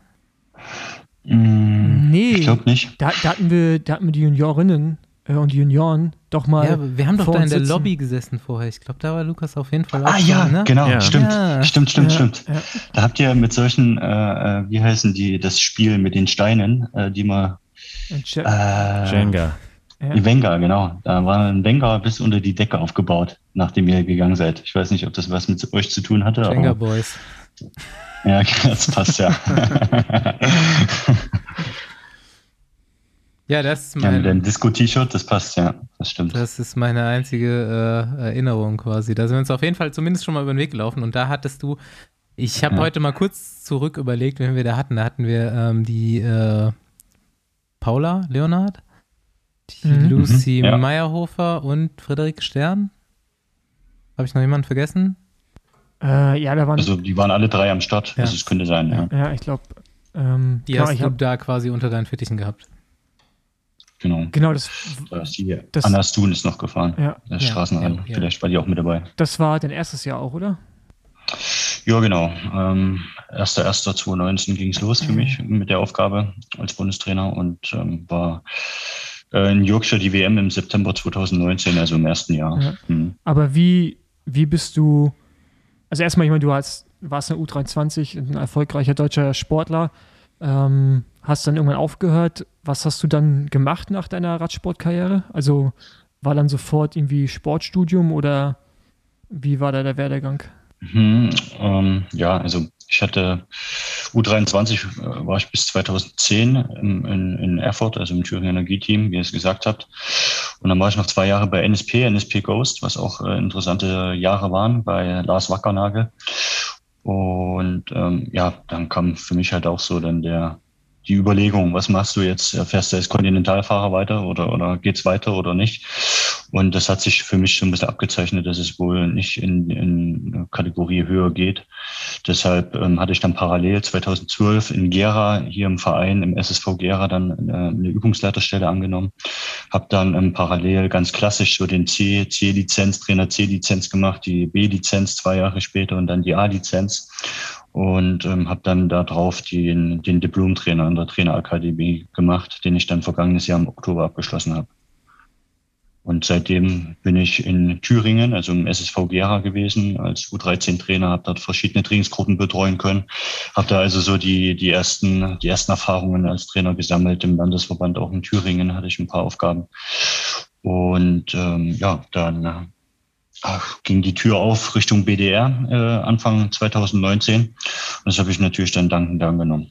Ja, das klingt jetzt alles erstmal relativ normal, aber irgendwie so in der, in der Beschäftigung mit dir und mit den, äh, ja, den Erfolgen, die du da jetzt halt auch in relativ kurzer Zeit da erreicht hast und in dem Telefonat mit Wagi heute Morgen kommt eigentlich raus, dass du ein bisschen auf jeden Fall irgendwie ein bisschen anderer Trainer bist, beziehungsweise ein bisschen vielleicht mehr, als man gewohnt ist, mit mehr Drive und ähm, da, ja, keine Ahnung, viel sofort wie super wissbegierig, irgendwie liest, liest auch viel Bücher. Wagi meint, ihr tauscht euch mehrmals pro Woche aus und du bist da total, äh, total ähm, motiviert, einfach weiterzukommen und auch irgendwie zu lernen und äh, dich und dann deine Sportler zu entwickeln. Ja, definitiv. Also ja, also äh, klar, entweder hat man einen, großen Namen, denke ich, als Trainer, dass man dann irgendwie äh, ähm, erfolgreich als äh, eine aktive Karriere hatte und dann so einen leichteren Einstieg hatte. Das hatte ich jetzt nicht. Ähm, ich hatte das also auch in, in Gera U13 oder die Trainingsgruppen, die ich äh, AGs und alles, also wirklich von von den Basics an, von der von der Gru- äh, ja von klein auf, ähm, was ich äh, ja da kennengelernt habe, da hatte ich das mit einer ähnlichen Intensität gemacht, wie ich das jetzt auch mache. Es ist für mich ähm, nie, sage ich auch häufiger ähm, in, in, in Gesprächen, dass ich jetzt in den in den Jahren nie das Gefühl hatte, dass ich irgendwie meinen Tag auf Arbeit gehen muss oder irgendwie so. Also das ist schon einfach viel ich glaube, wenn man in die Richtung geht als Trainer, ist das einfach viel ähm, ja, Leidenschaft und einfach viel Liebe zu dem Sport und zu dem, zu der Handlung an sich. Und daher ähm, fällt mir das ziemlich leicht und ähm, habe dann eine hohe Eigenmotivation, mich dann halt auch weiterzubilden oder ja auch irgendwo weiterzukommen. So eine, ja, es ist Leistungssport und das hat immer was mit Dynamiken zu tun und ähm, da wollen wir immer vorwärts kommen und äh, so eine die die Dynamik da irgendwo vorwärts zu kommen in allen Bereichen und das ist halt auch ein, ein sehr spannender Punkt an der Traineraufgabe, dass es halt sehr umfassend ist und sehr sehr viele Punkte umfasst und und ähm, dort viel mit ein, ein äh, ja mit inbegriffen ist und die Frage halt auch äh, wie entsteht Leistung und da kann man stundenlang drüber drüber äh, debattieren und philosophieren und ähm, ja ist also sehr sehr ja, nee, einfach spannend unterm Strich, ja. Und ähm, daher Sag mal, es ist einfach. Wie entsteht Leistung? Hm? ja, also, ihr habt ja Was jetzt ihr, schon. was ihr Bedarf.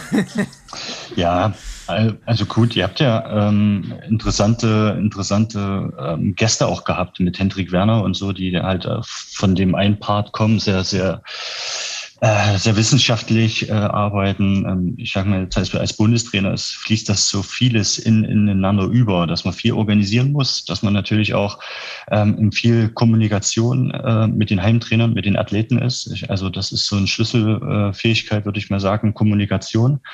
Dann ähm, also klar ist, äh, ich sag mal, so, so, ein, so ein Game Changer ist immer Bindung, immer Bindung zu Menschen. Also wenn wir über, über Wettkämpfe sprechen, dann reden wir über taktische Sachen, über so Herangehensweisen, was haben wir vor. Und ähm, wenn wir dort mit einer klaren Idee in so ein Rennen reingehen, dann müssen wir äh, einander vertrauen. Dann muss äh, klar sein, was, äh, ja, was, was haben wir von, voneinander, also auch äh, vorher auch für eine, für eine Bindung, so zwischenmenschlich. Also das ist, glaube ich, ein, ein wichtiger Bestandteil. Und ähm, ja, dann gibt's noch verschiedene verschiedene Bereiche, also wie auch Training und ähm, was macht man im Training, wie geht man ins Training rein, was hat man für ein Mindset und ich glaube, das sind so die wichtigsten wichtigsten Punkte, ähm, vor allem auch dann ja ähm, Umgang mit Widerständen, wenn wir über Mindset äh, sprechen.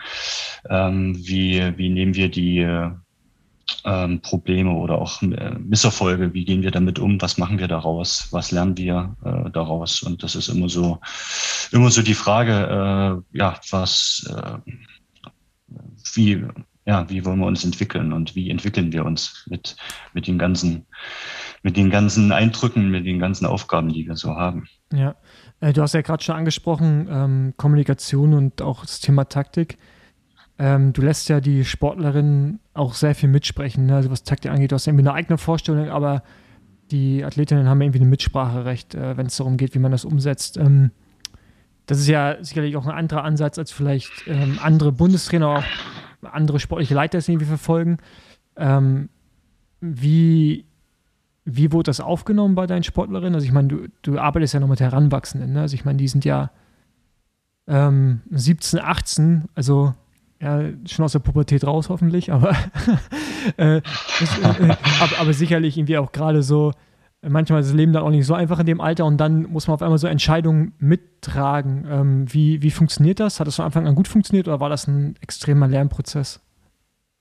Ähm, war ein Lernprozess, dass sich da auch ein paar Dinge geändert haben. Ich meine, steht und fällt auch ja mit, mit den Sportlerinnen, die dann in der Gruppe in, bei dem Wettkampf oder im Kader dann sind. Ich meine, das, das äh, wechselt ja von Jahr zu Jahr. Und ähm, jetzt haben wir in, in, in dem Jahrgang 2003, 2004 bei den Juniorinnen, ähm, hat sich das halt so entwickelt, dass wir muss da nochmal ganz kurz ausholen, weil wir vergangenes Jahr einfach wenig Wettkämpfe hatten. Also wie alle anderen auch in den Corona-Zeit. Und da hatten wir viel über, über Taktik ähm, oder ja, Taktikauswertungen. Wir haben uns viele YouTube-Videos angeguckt. Flandern, Rundfahrt der Frauen. Das eine Jahr kommt eine Gruppe an, das andere Jahr kommt keine Gruppe an. Die Konstellation war ähnlich. Was, was, äh, was war anders? Warum ist die angekommen, die nicht? Und ähm, viele, viel so in dem Bereich haben wir da gemacht. Und dann kriegt man natürlich auch viele Antworten, sehr unterschiedliche Perspektiven und ähm, ja, unterschiedliche ja, Herangehensweisen. Und da habe ich gesehen, dass wir da oft äh, gleich sind, dass wir äh, häufig auch, ähm, ja, dass, dass da die Mädels auch zum Teil sehr, sehr weit sind.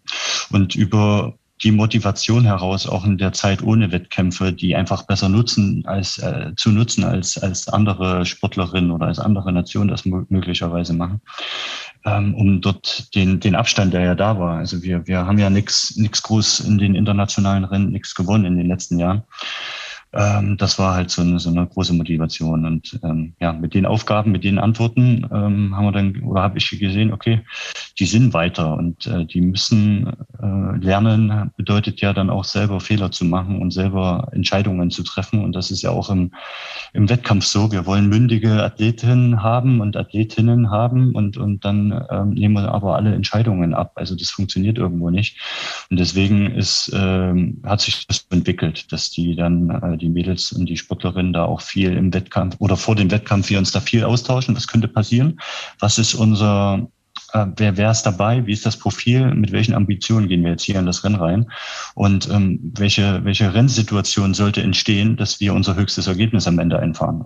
Ähm, und zwar, ich meine, äh, durch meine Schwester Sarah, die ja bei dir, glaube ich, fast, bei fast allen Wettkämpfen mit dabei ist, ähm, als Betreuerin, weiß ja auch so, was du halt investierst. Ne? Also ich meine, wie viele Trainingslager er macht oder halt vor allen Dingen auch äh, Teambuilding und all solche Dinge. Ist das, das ist ja alles Eigeninitiative. Ne? Also ich meine, ähm, hast du, hast du da irgendwie vom BDR quasi ein Gerüst bekommen, mit dem du arbeiten kannst, oder ist das wirklich so aus deinem eigenen Drive heraus, dass du sagst, okay, ich will eigentlich schon, dass wir so und so viel miteinander unterwegs sind und Zeit verbringen, um uns halt besser kennenzulernen, vor allem dann auch so diese Taktik-Sachen halt irgendwie auch zu besprechen und einen, einen, Plan zu entwickeln über eine gewisse Zeit. Weil ich meine, ganz ehrlich, die ganzen Resultate, 2019 war ja so semi-erfolgreich, dann 2000 natürlich aufgrund von Corona war eh nicht viele Wettkämpfe, dann habt ihr, glaube ich, auch ein Rennen am Ende des Jahres gewonnen, aber jetzt dieses Jahr ist ja schon überragend. Und ich weiß jetzt nicht, ob es in den vergangenen Jahren, also vor dir, in den Juniorenbereich so viele Erfolge gab. Ich habe das jetzt nicht so auf dem Schirm, aber jetzt hat man ja gerade das Gefühl, als wenn so eine ganze Riege an Talenten nach oben kommt, ne, die auch irgendwie in die U23 reindrücken, in den Frauenbereich. Und äh, man hat ja wirklich so das Gefühl, dass in Deutschland so eine neue Welle entsteht. Ja, im Männerbereich haben wir das im Juniorenbereich und jetzt auch bei den Juniorinnen. Ähm, genau, also ist das von dir viel Eigeninitiative oder ist das wirklich auch, dass der BDR da eigentlich so, ein, so einen Plan hat, ähm, noch ganz kurz als, als Anschluss dazu. Ähm, von den Erfolgen hattest du einen wesentlichen äh, vergessen. Das war da im Mai die Tour de Gordon.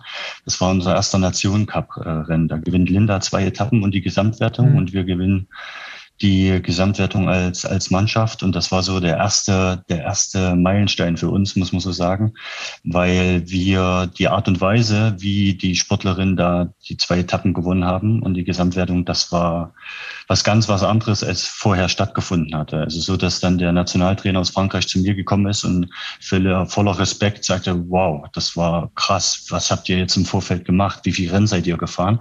Da ich gedacht, pff, ja, es war äh, Trophäe, äh, äh, die Binder, Trofeo Binder und jetzt das zweite Rennen. Und da sagen, boah, krass. Also ähm, das, das war so, so ein Schlüssel für uns, das erste Rennen, das wir gesehen haben, ähm, was, was alles funktionieren kann, wozu wir in der Lage sind. Ähm, das ist ja das Aha-Erlebnis ist ja dann auch wichtig zu sehen, okay, das, das funktioniert, was wir hier machen. Und ähm, dann ja auch die Frauen. Ich meine, mit, mit dem Olympiasieg, äh, mit dem Weltrekord ähm, sind wir da unmittelbar unter den Frauen mit unten drunter. Wir wissen, was, was sie machen. Und ähm, sind so im Windschatten, sage ich mal, da mit drin. Und das ist schon so ein, so ein Drive, den wir da jetzt angenommen haben, so ein, so ein Schwung, in dem wir jetzt sind, der ja, der dann halt auch Thema Mindset so ein paar Dinge einfach verändert. Also ähm, vor 2019 hatte ich zumindest das Gefühl, ich will es niemand unterstellen, aber ich hatte zumindest das Gefühl, dass einige Sportlerinnen schon zufrieden waren aufgrund, okay, ich bin jetzt bei der EM nominiert worden oder bin bei der WM nominiert worden und ich bin dabei. Und jetzt geht's halt weiter. Also jetzt äh, dabei zu sein, ist jetzt nicht, nicht so, nicht so, ja, nicht so erfüllend, sondern wir wollen hier was abkriegen, überall, wo wir sind und wollen unser, unsere beste Leistung zeigen. Und das hat sich schon geändert. Und zu der Frage, äh, was, äh, ja, was gibt der BDR vor? Das ist, es gibt, äh, klar, es gibt einen Rahmen, gerade einen finanziellen Rahmen. So ein, ähm, ja, so ein Jahresbudget, was wir zur Verfügung haben für die einzelnen Maßnahmen und was dann Trainingslager und Wettkämpfe und sowas sind, da muss ich mich natürlich dran halten, aber wie ich den Rahmen dann ausfülle, das ist so mein, mein Ding. Und ähm, da ist immer nur die, also ich stelle mir jetzt nicht die Frage, wie kann ich die meiste Zeit jetzt äh, irgendwie nicht zu Hause verbringen, das nicht. Aber äh, die Frage ist, äh, wie können wir, äh, was ist das Ziel? Also was haben wir für Wettkämpfe und wie können wir das am besten vor, vorzubereiten äh, oder vorbereiten? Und dann waren wir halt auch jetzt in äh, dieses Jahr Mallorca ging nicht aufgrund der Regularien die dann am Anfang des Jahres noch, noch aktiv waren. Und dann waren wir halt in Freiburg, hatten dort eine super spannende Zeit, weil die Mädels selber gekocht haben, in, ja, mit einem großen Topf und mit einer Herdplatte für zwölf äh, Menschen insgesamt, für zwölf Personen. Und da hat man natürlich dann auch, wenn man da zehn Tage zusammen ist. Wir waren in, in äh, Österreich, äh, in Kärnten, in der, so eine mittlere Höhe auf 1600 Meter, haben dann so den zweiten Teil der Straße vorbereitet, ähm, der Straßenwettkämpfe, die dann so an, anstanden. Und da ja, waren wir auch mal früh 4.30 Uhr aufgestanden, sind auf dem Berg und haben so ein paar Dinge auch erlebt, die man so normalerweise in so einem klassischen Trainingslager im Hotel so nicht miteinander erlebt. Und äh, da gibt es dann auch mal Probleme und äh, auch mal ja zwischenmenschlich geht das hoch und runter, wie das so normal ist. Aber da hat man dann viele Dinge halt auch geklärt, wenn es zum Wettkampf kommt. Wenn dann noch zusätzlich Stress ist, wenn dann halt so, ich sag mal, die Haut ein bisschen dünner wird, da hat man das vorher schon weiß, wie reagiert jeder so und hat halt äh, ja schon viel viel äh, vorher da investiert in, an, an zwischenmenschlichen ja, Gesprächen, an Kennenlernen und jeder kennt sich dann schon sehr, sehr gut. Von daher ist es auch wertvoll. Ja, und ähm, am Ende, ja klar, die Bahnlehrgänge finden mit statt. Das ist ein großer, großer Teil für uns in Frankfurt-Oder, wo wir uns dort äh, ziemlich gut vorbereiten können in unserem, in unserem Umfeld dort in, äh, auf der Bahn und alles andere dann ja auf der Straße. Wie gesagt, mit Trainingslagern, zwei Stück.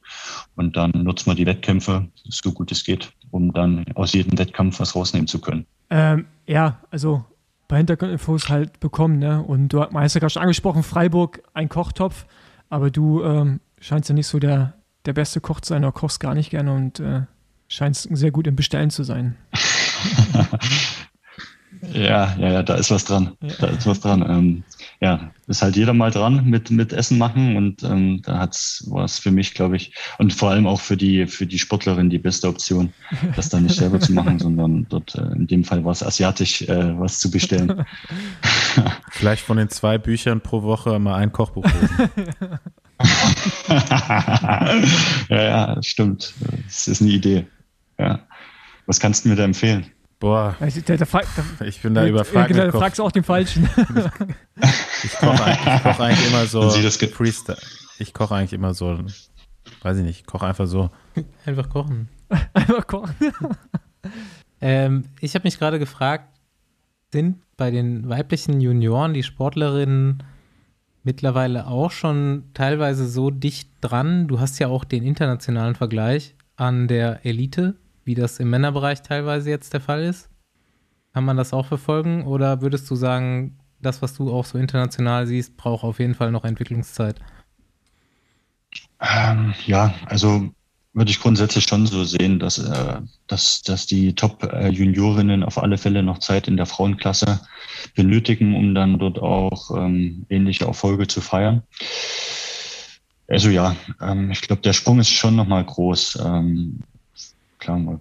Jetzt die EM war ja auch ganz gut. Da sieht man auf der, die sind ja alle dieselbe Runde gefahren, im Einzelzeitfahren, alle die 21 Kilometer Runde. Und dann kann man das mal ganz gut vergleichen mit den U23-Sportlerinnen ähm, und mit den, mit den Elite-Frauen.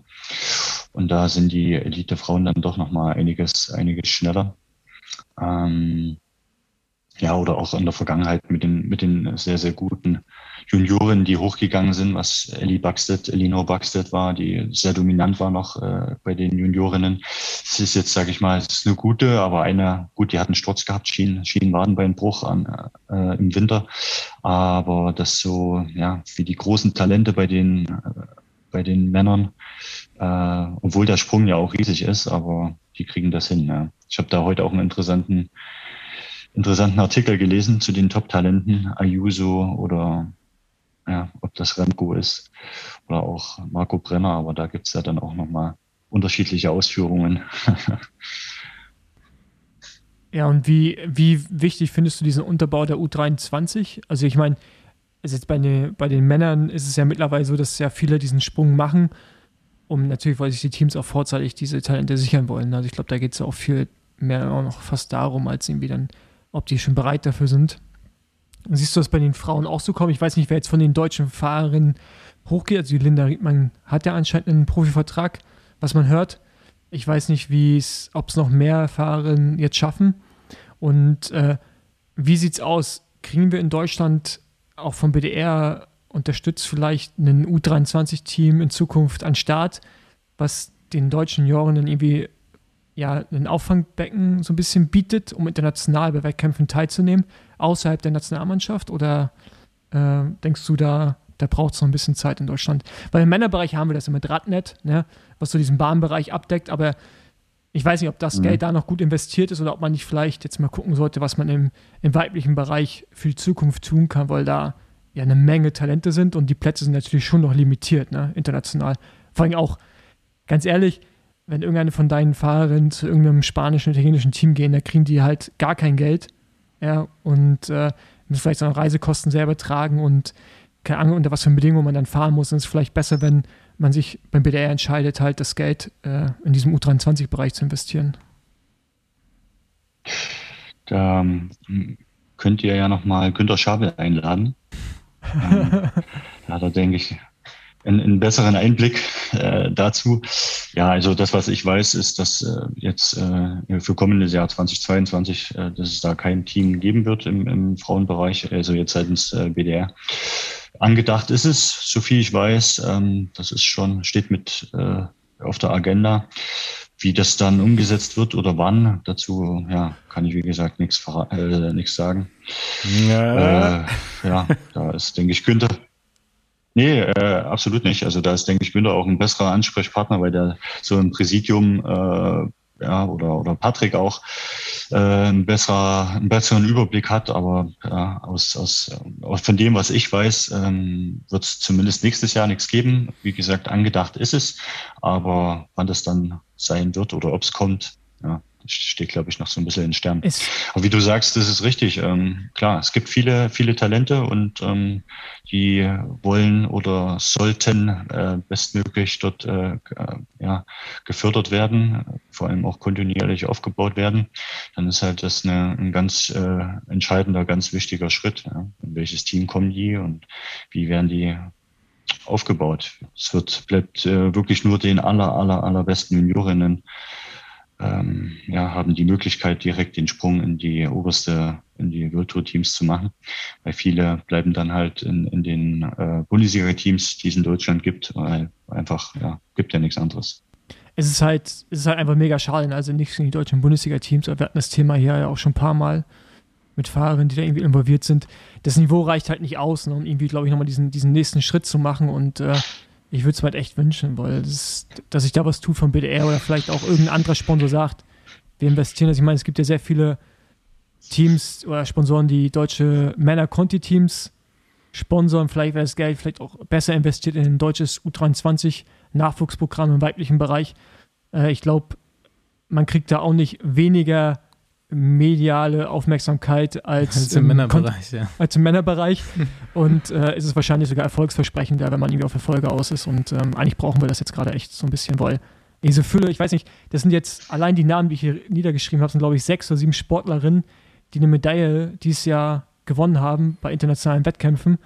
Und das ist halt Wahnsinn. Ja? Und das ist halt schade, wenn davon nur eine den Sprung zu den Profis direkt schafft und die anderen eventuell vielleicht nicht zu Teams kommen, die, die sie richtig aufbauen können, weil sie einfach auch gar nicht die finanziellen Mittel haben. Ja, ich äh, habe gehört, dass ihr eine riesen Reichweite habt an Zuhörern. Also würde ich jetzt äh, direkt hier mal rein, reingrätschen und, und äh, da ein bisschen Werbung machen wollen. Also wenn es jemand gibt, der da sagt, ja, das ist eine, eine klasse, äh, klasse investiertes Geld oder ein, ein möglicher guter Invest, dann mach, haut rein macht was für den Frauenradsport. Meldet euch beim BDR. Sag mal deine Telefonnummer noch. Gibt's in Shownotes. Ne? Uh, da muss ich mal nachgucken. Oder, oder, oder noch besser, sponsort ja. den Besenwagen und der Besenwagen macht einen U23 Frauenteam. Und sportlichen Leiter haben wir schon, Bastian Marx. wir können es natürlich auch um die Ecke machen. Ja, ähm, ja Physio, sportlicher Leiter, Trainer, alles so dabei. Wie das sein alles muss. dabei. Was wäre denn, äh, jetzt mal, du darfst wild rumfantasieren, dein, dein Traumwerdegang noch ab hier? Oder wo würdest du gern hin? Würdest du gern im den Frauenradsport weiterentwickeln? Willst du beim BDR bleiben? Würdest du in Zukunft mal irgendwo, keine Ahnung, beim großen Frauenteam, beim großen Männerteam coachen oder hast du, willst vielleicht noch irgendwas ganz anderes? So, ich, ne, das ist ja irgendwie so gerade eine ganz gute Karriere am Start. Mich reizt das schon, denke ich, äh, auch mal für, für größere oder für ein Team so zu arbeiten, um da mal was kennenzulernen, reinzuschnuppern, was äh, die professionelleren Strukturen, die dann ähm, in den großen Teams natürlich so, so stattfinden. Aber ich habe da jetzt für mich keinen keinen Masterplan hab, musste mich zwangsläufig äh, gut weiterentwickeln und, und viel dazulernen, weil das natürlich auch so von den äh, Sportlerinnen auch so ein bisschen gefordert war, weil die weitergekommen sind, weil die, äh, weil wir nicht am, am Ziel waren und auch immer noch nicht sind von dem, was, was möglich ist. Und deswegen ähm, sehe ich das eher so als Prozess und wo es dann später mal hingehen wird, ja, mal schauen.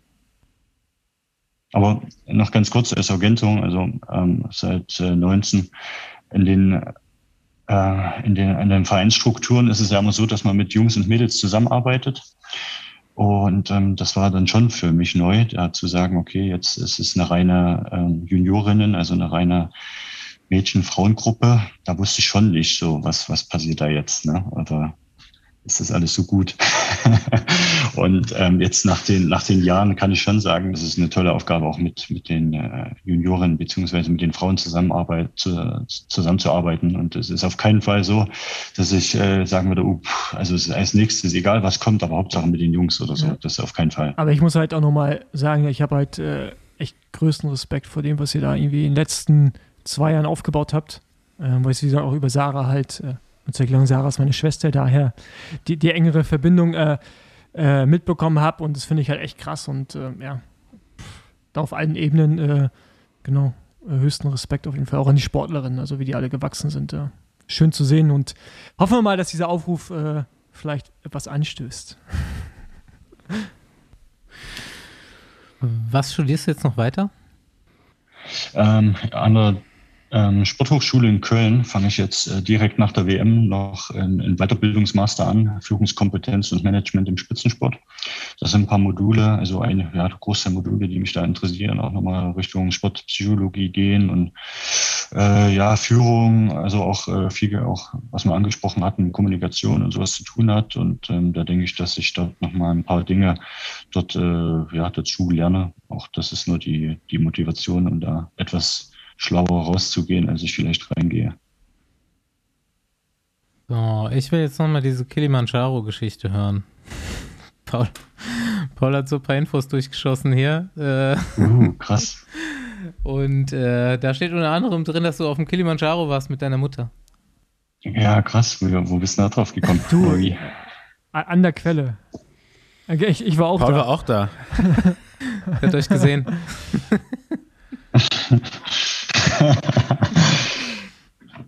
ja, war, war so eine Aktion ähm, 2015, ähm, schon ein Stück her jetzt mittlerweile. Ja, meine Mutter wollte das unbedingt und mein Vater hat damals gesagt, oh, nee, also ich bin nicht dabei, frag äh, Lukas, vielleicht macht er mit, ansonsten ich bin raus. Und da hat sie mich dann gefragt und äh, das war ja auch so August, äh, September rum irgendwie nach der Kids-Tour damals, also ich glaube äh, September.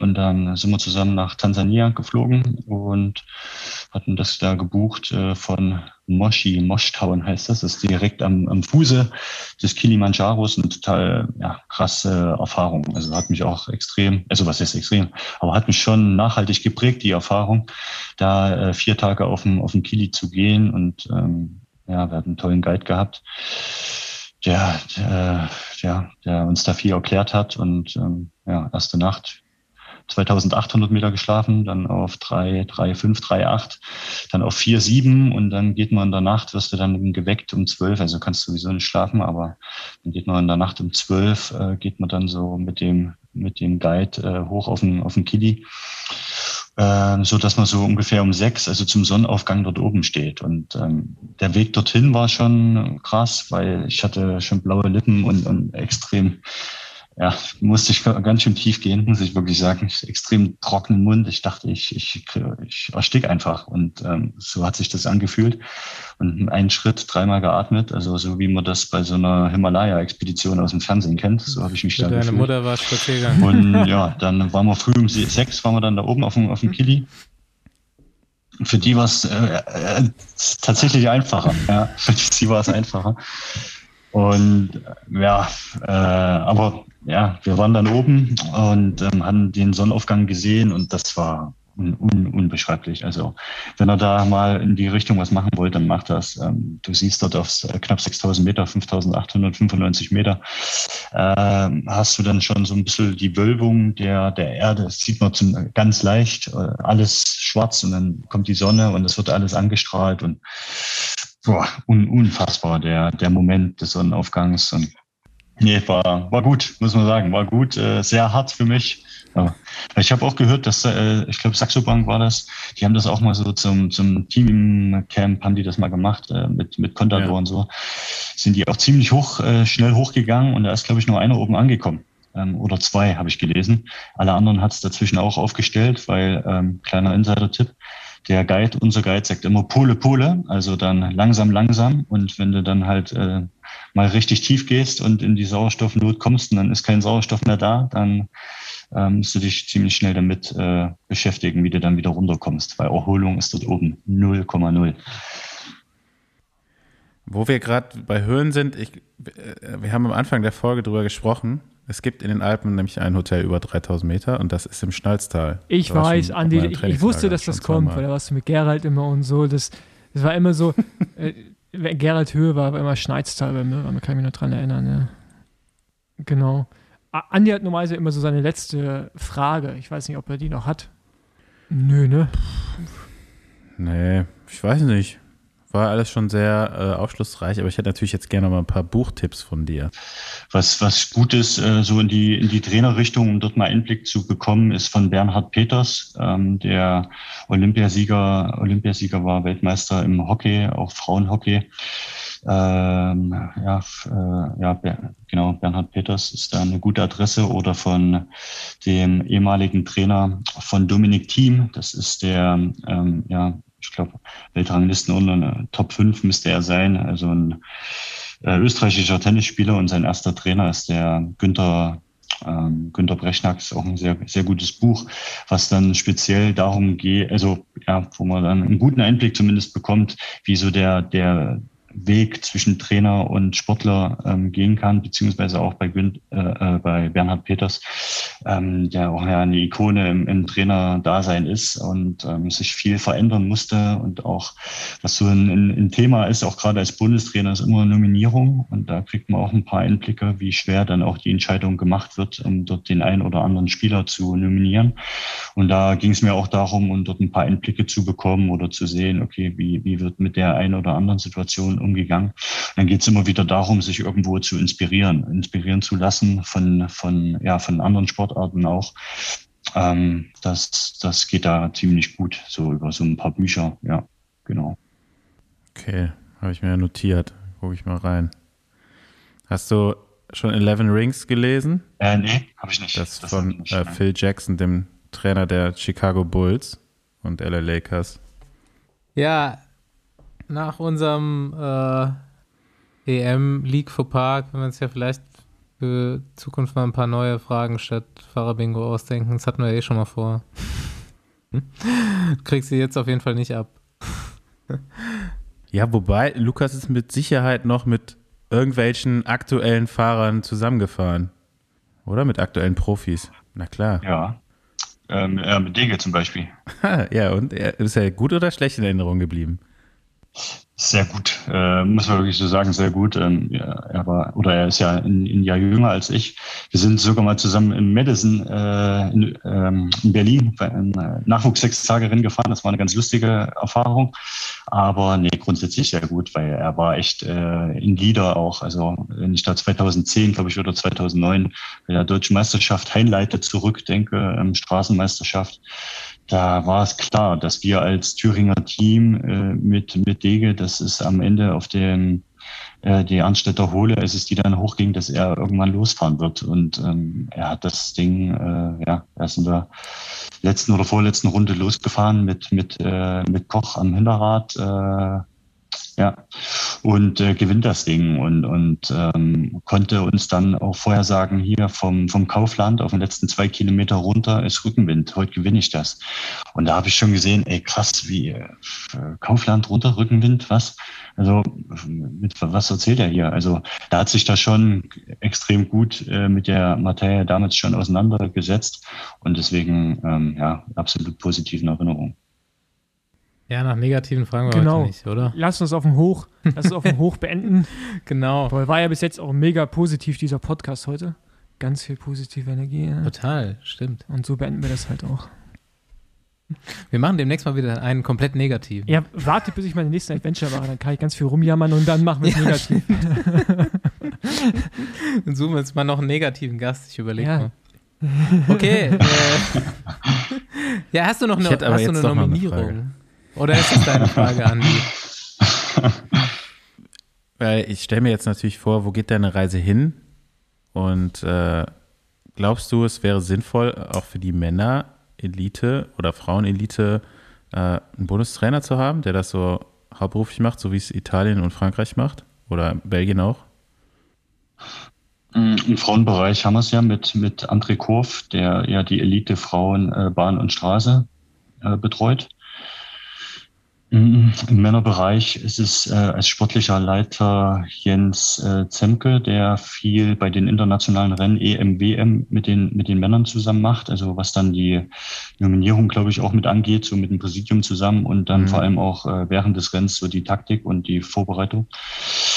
Ähm, ja, schwierig. Also am Ende sind es ja wirklich nur zwei, drei Rennen im Jahr. Und ähm, das ist dann schon die Frage, äh, was, äh, was macht der, der Typ, der das dann macht, der, den, den, den Rest des Jahres? Äh, und was hat man dann noch so für Aufgabenbereiche?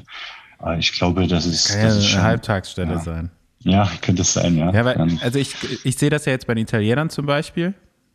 Ja, so, die, die fahren jetzt auch im Vorfeld zur Weltmeisterschaft, haben es die letzten Jahre gemacht. Dieses Jahr hatten jetzt die, die EM noch äh, kurz unmittelbar davor. Aber die fahren dann auch so eine Handvoll Rennen einfach schon gemeinsam, um so einen gewissen Team-Spirit zu haben.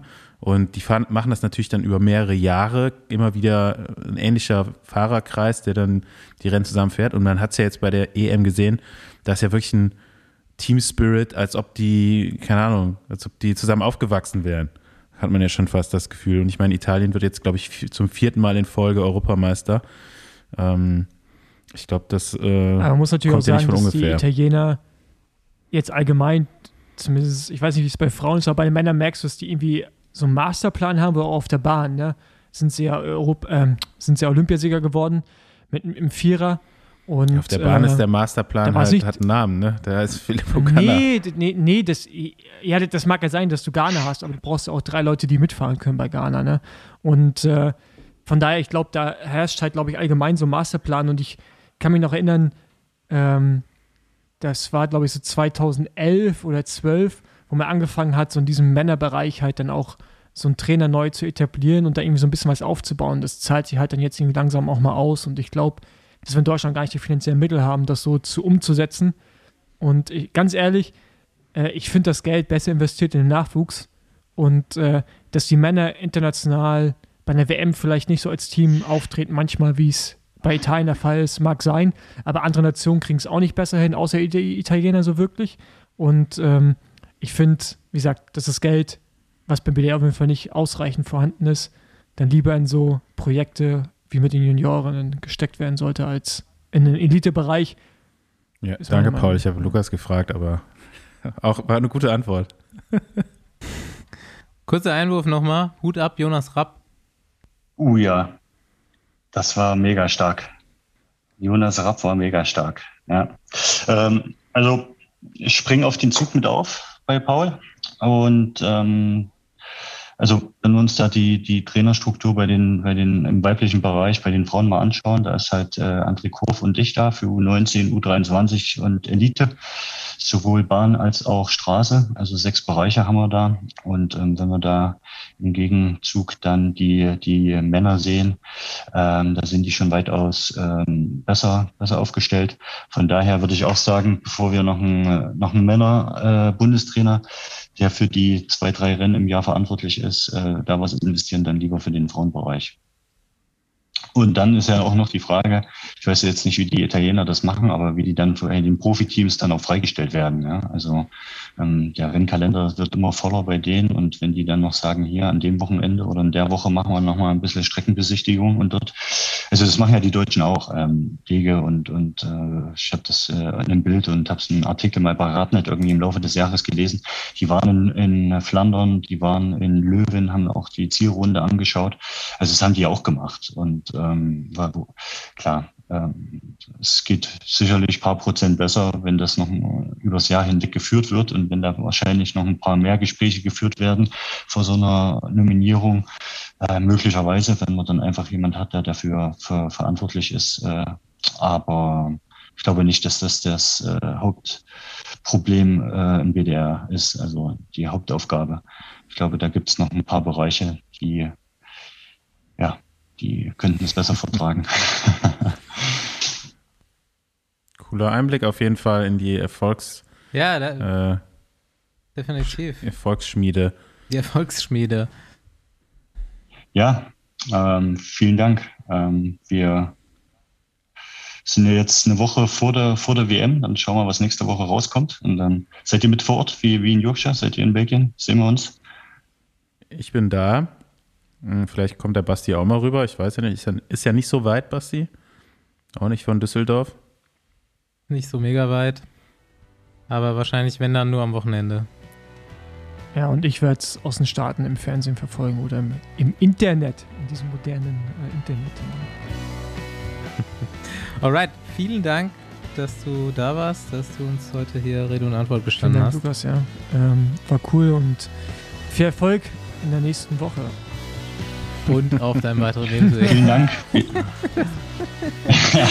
genau, bis Ciao. nächste Woche. Äh, ciao, ciao, ciao.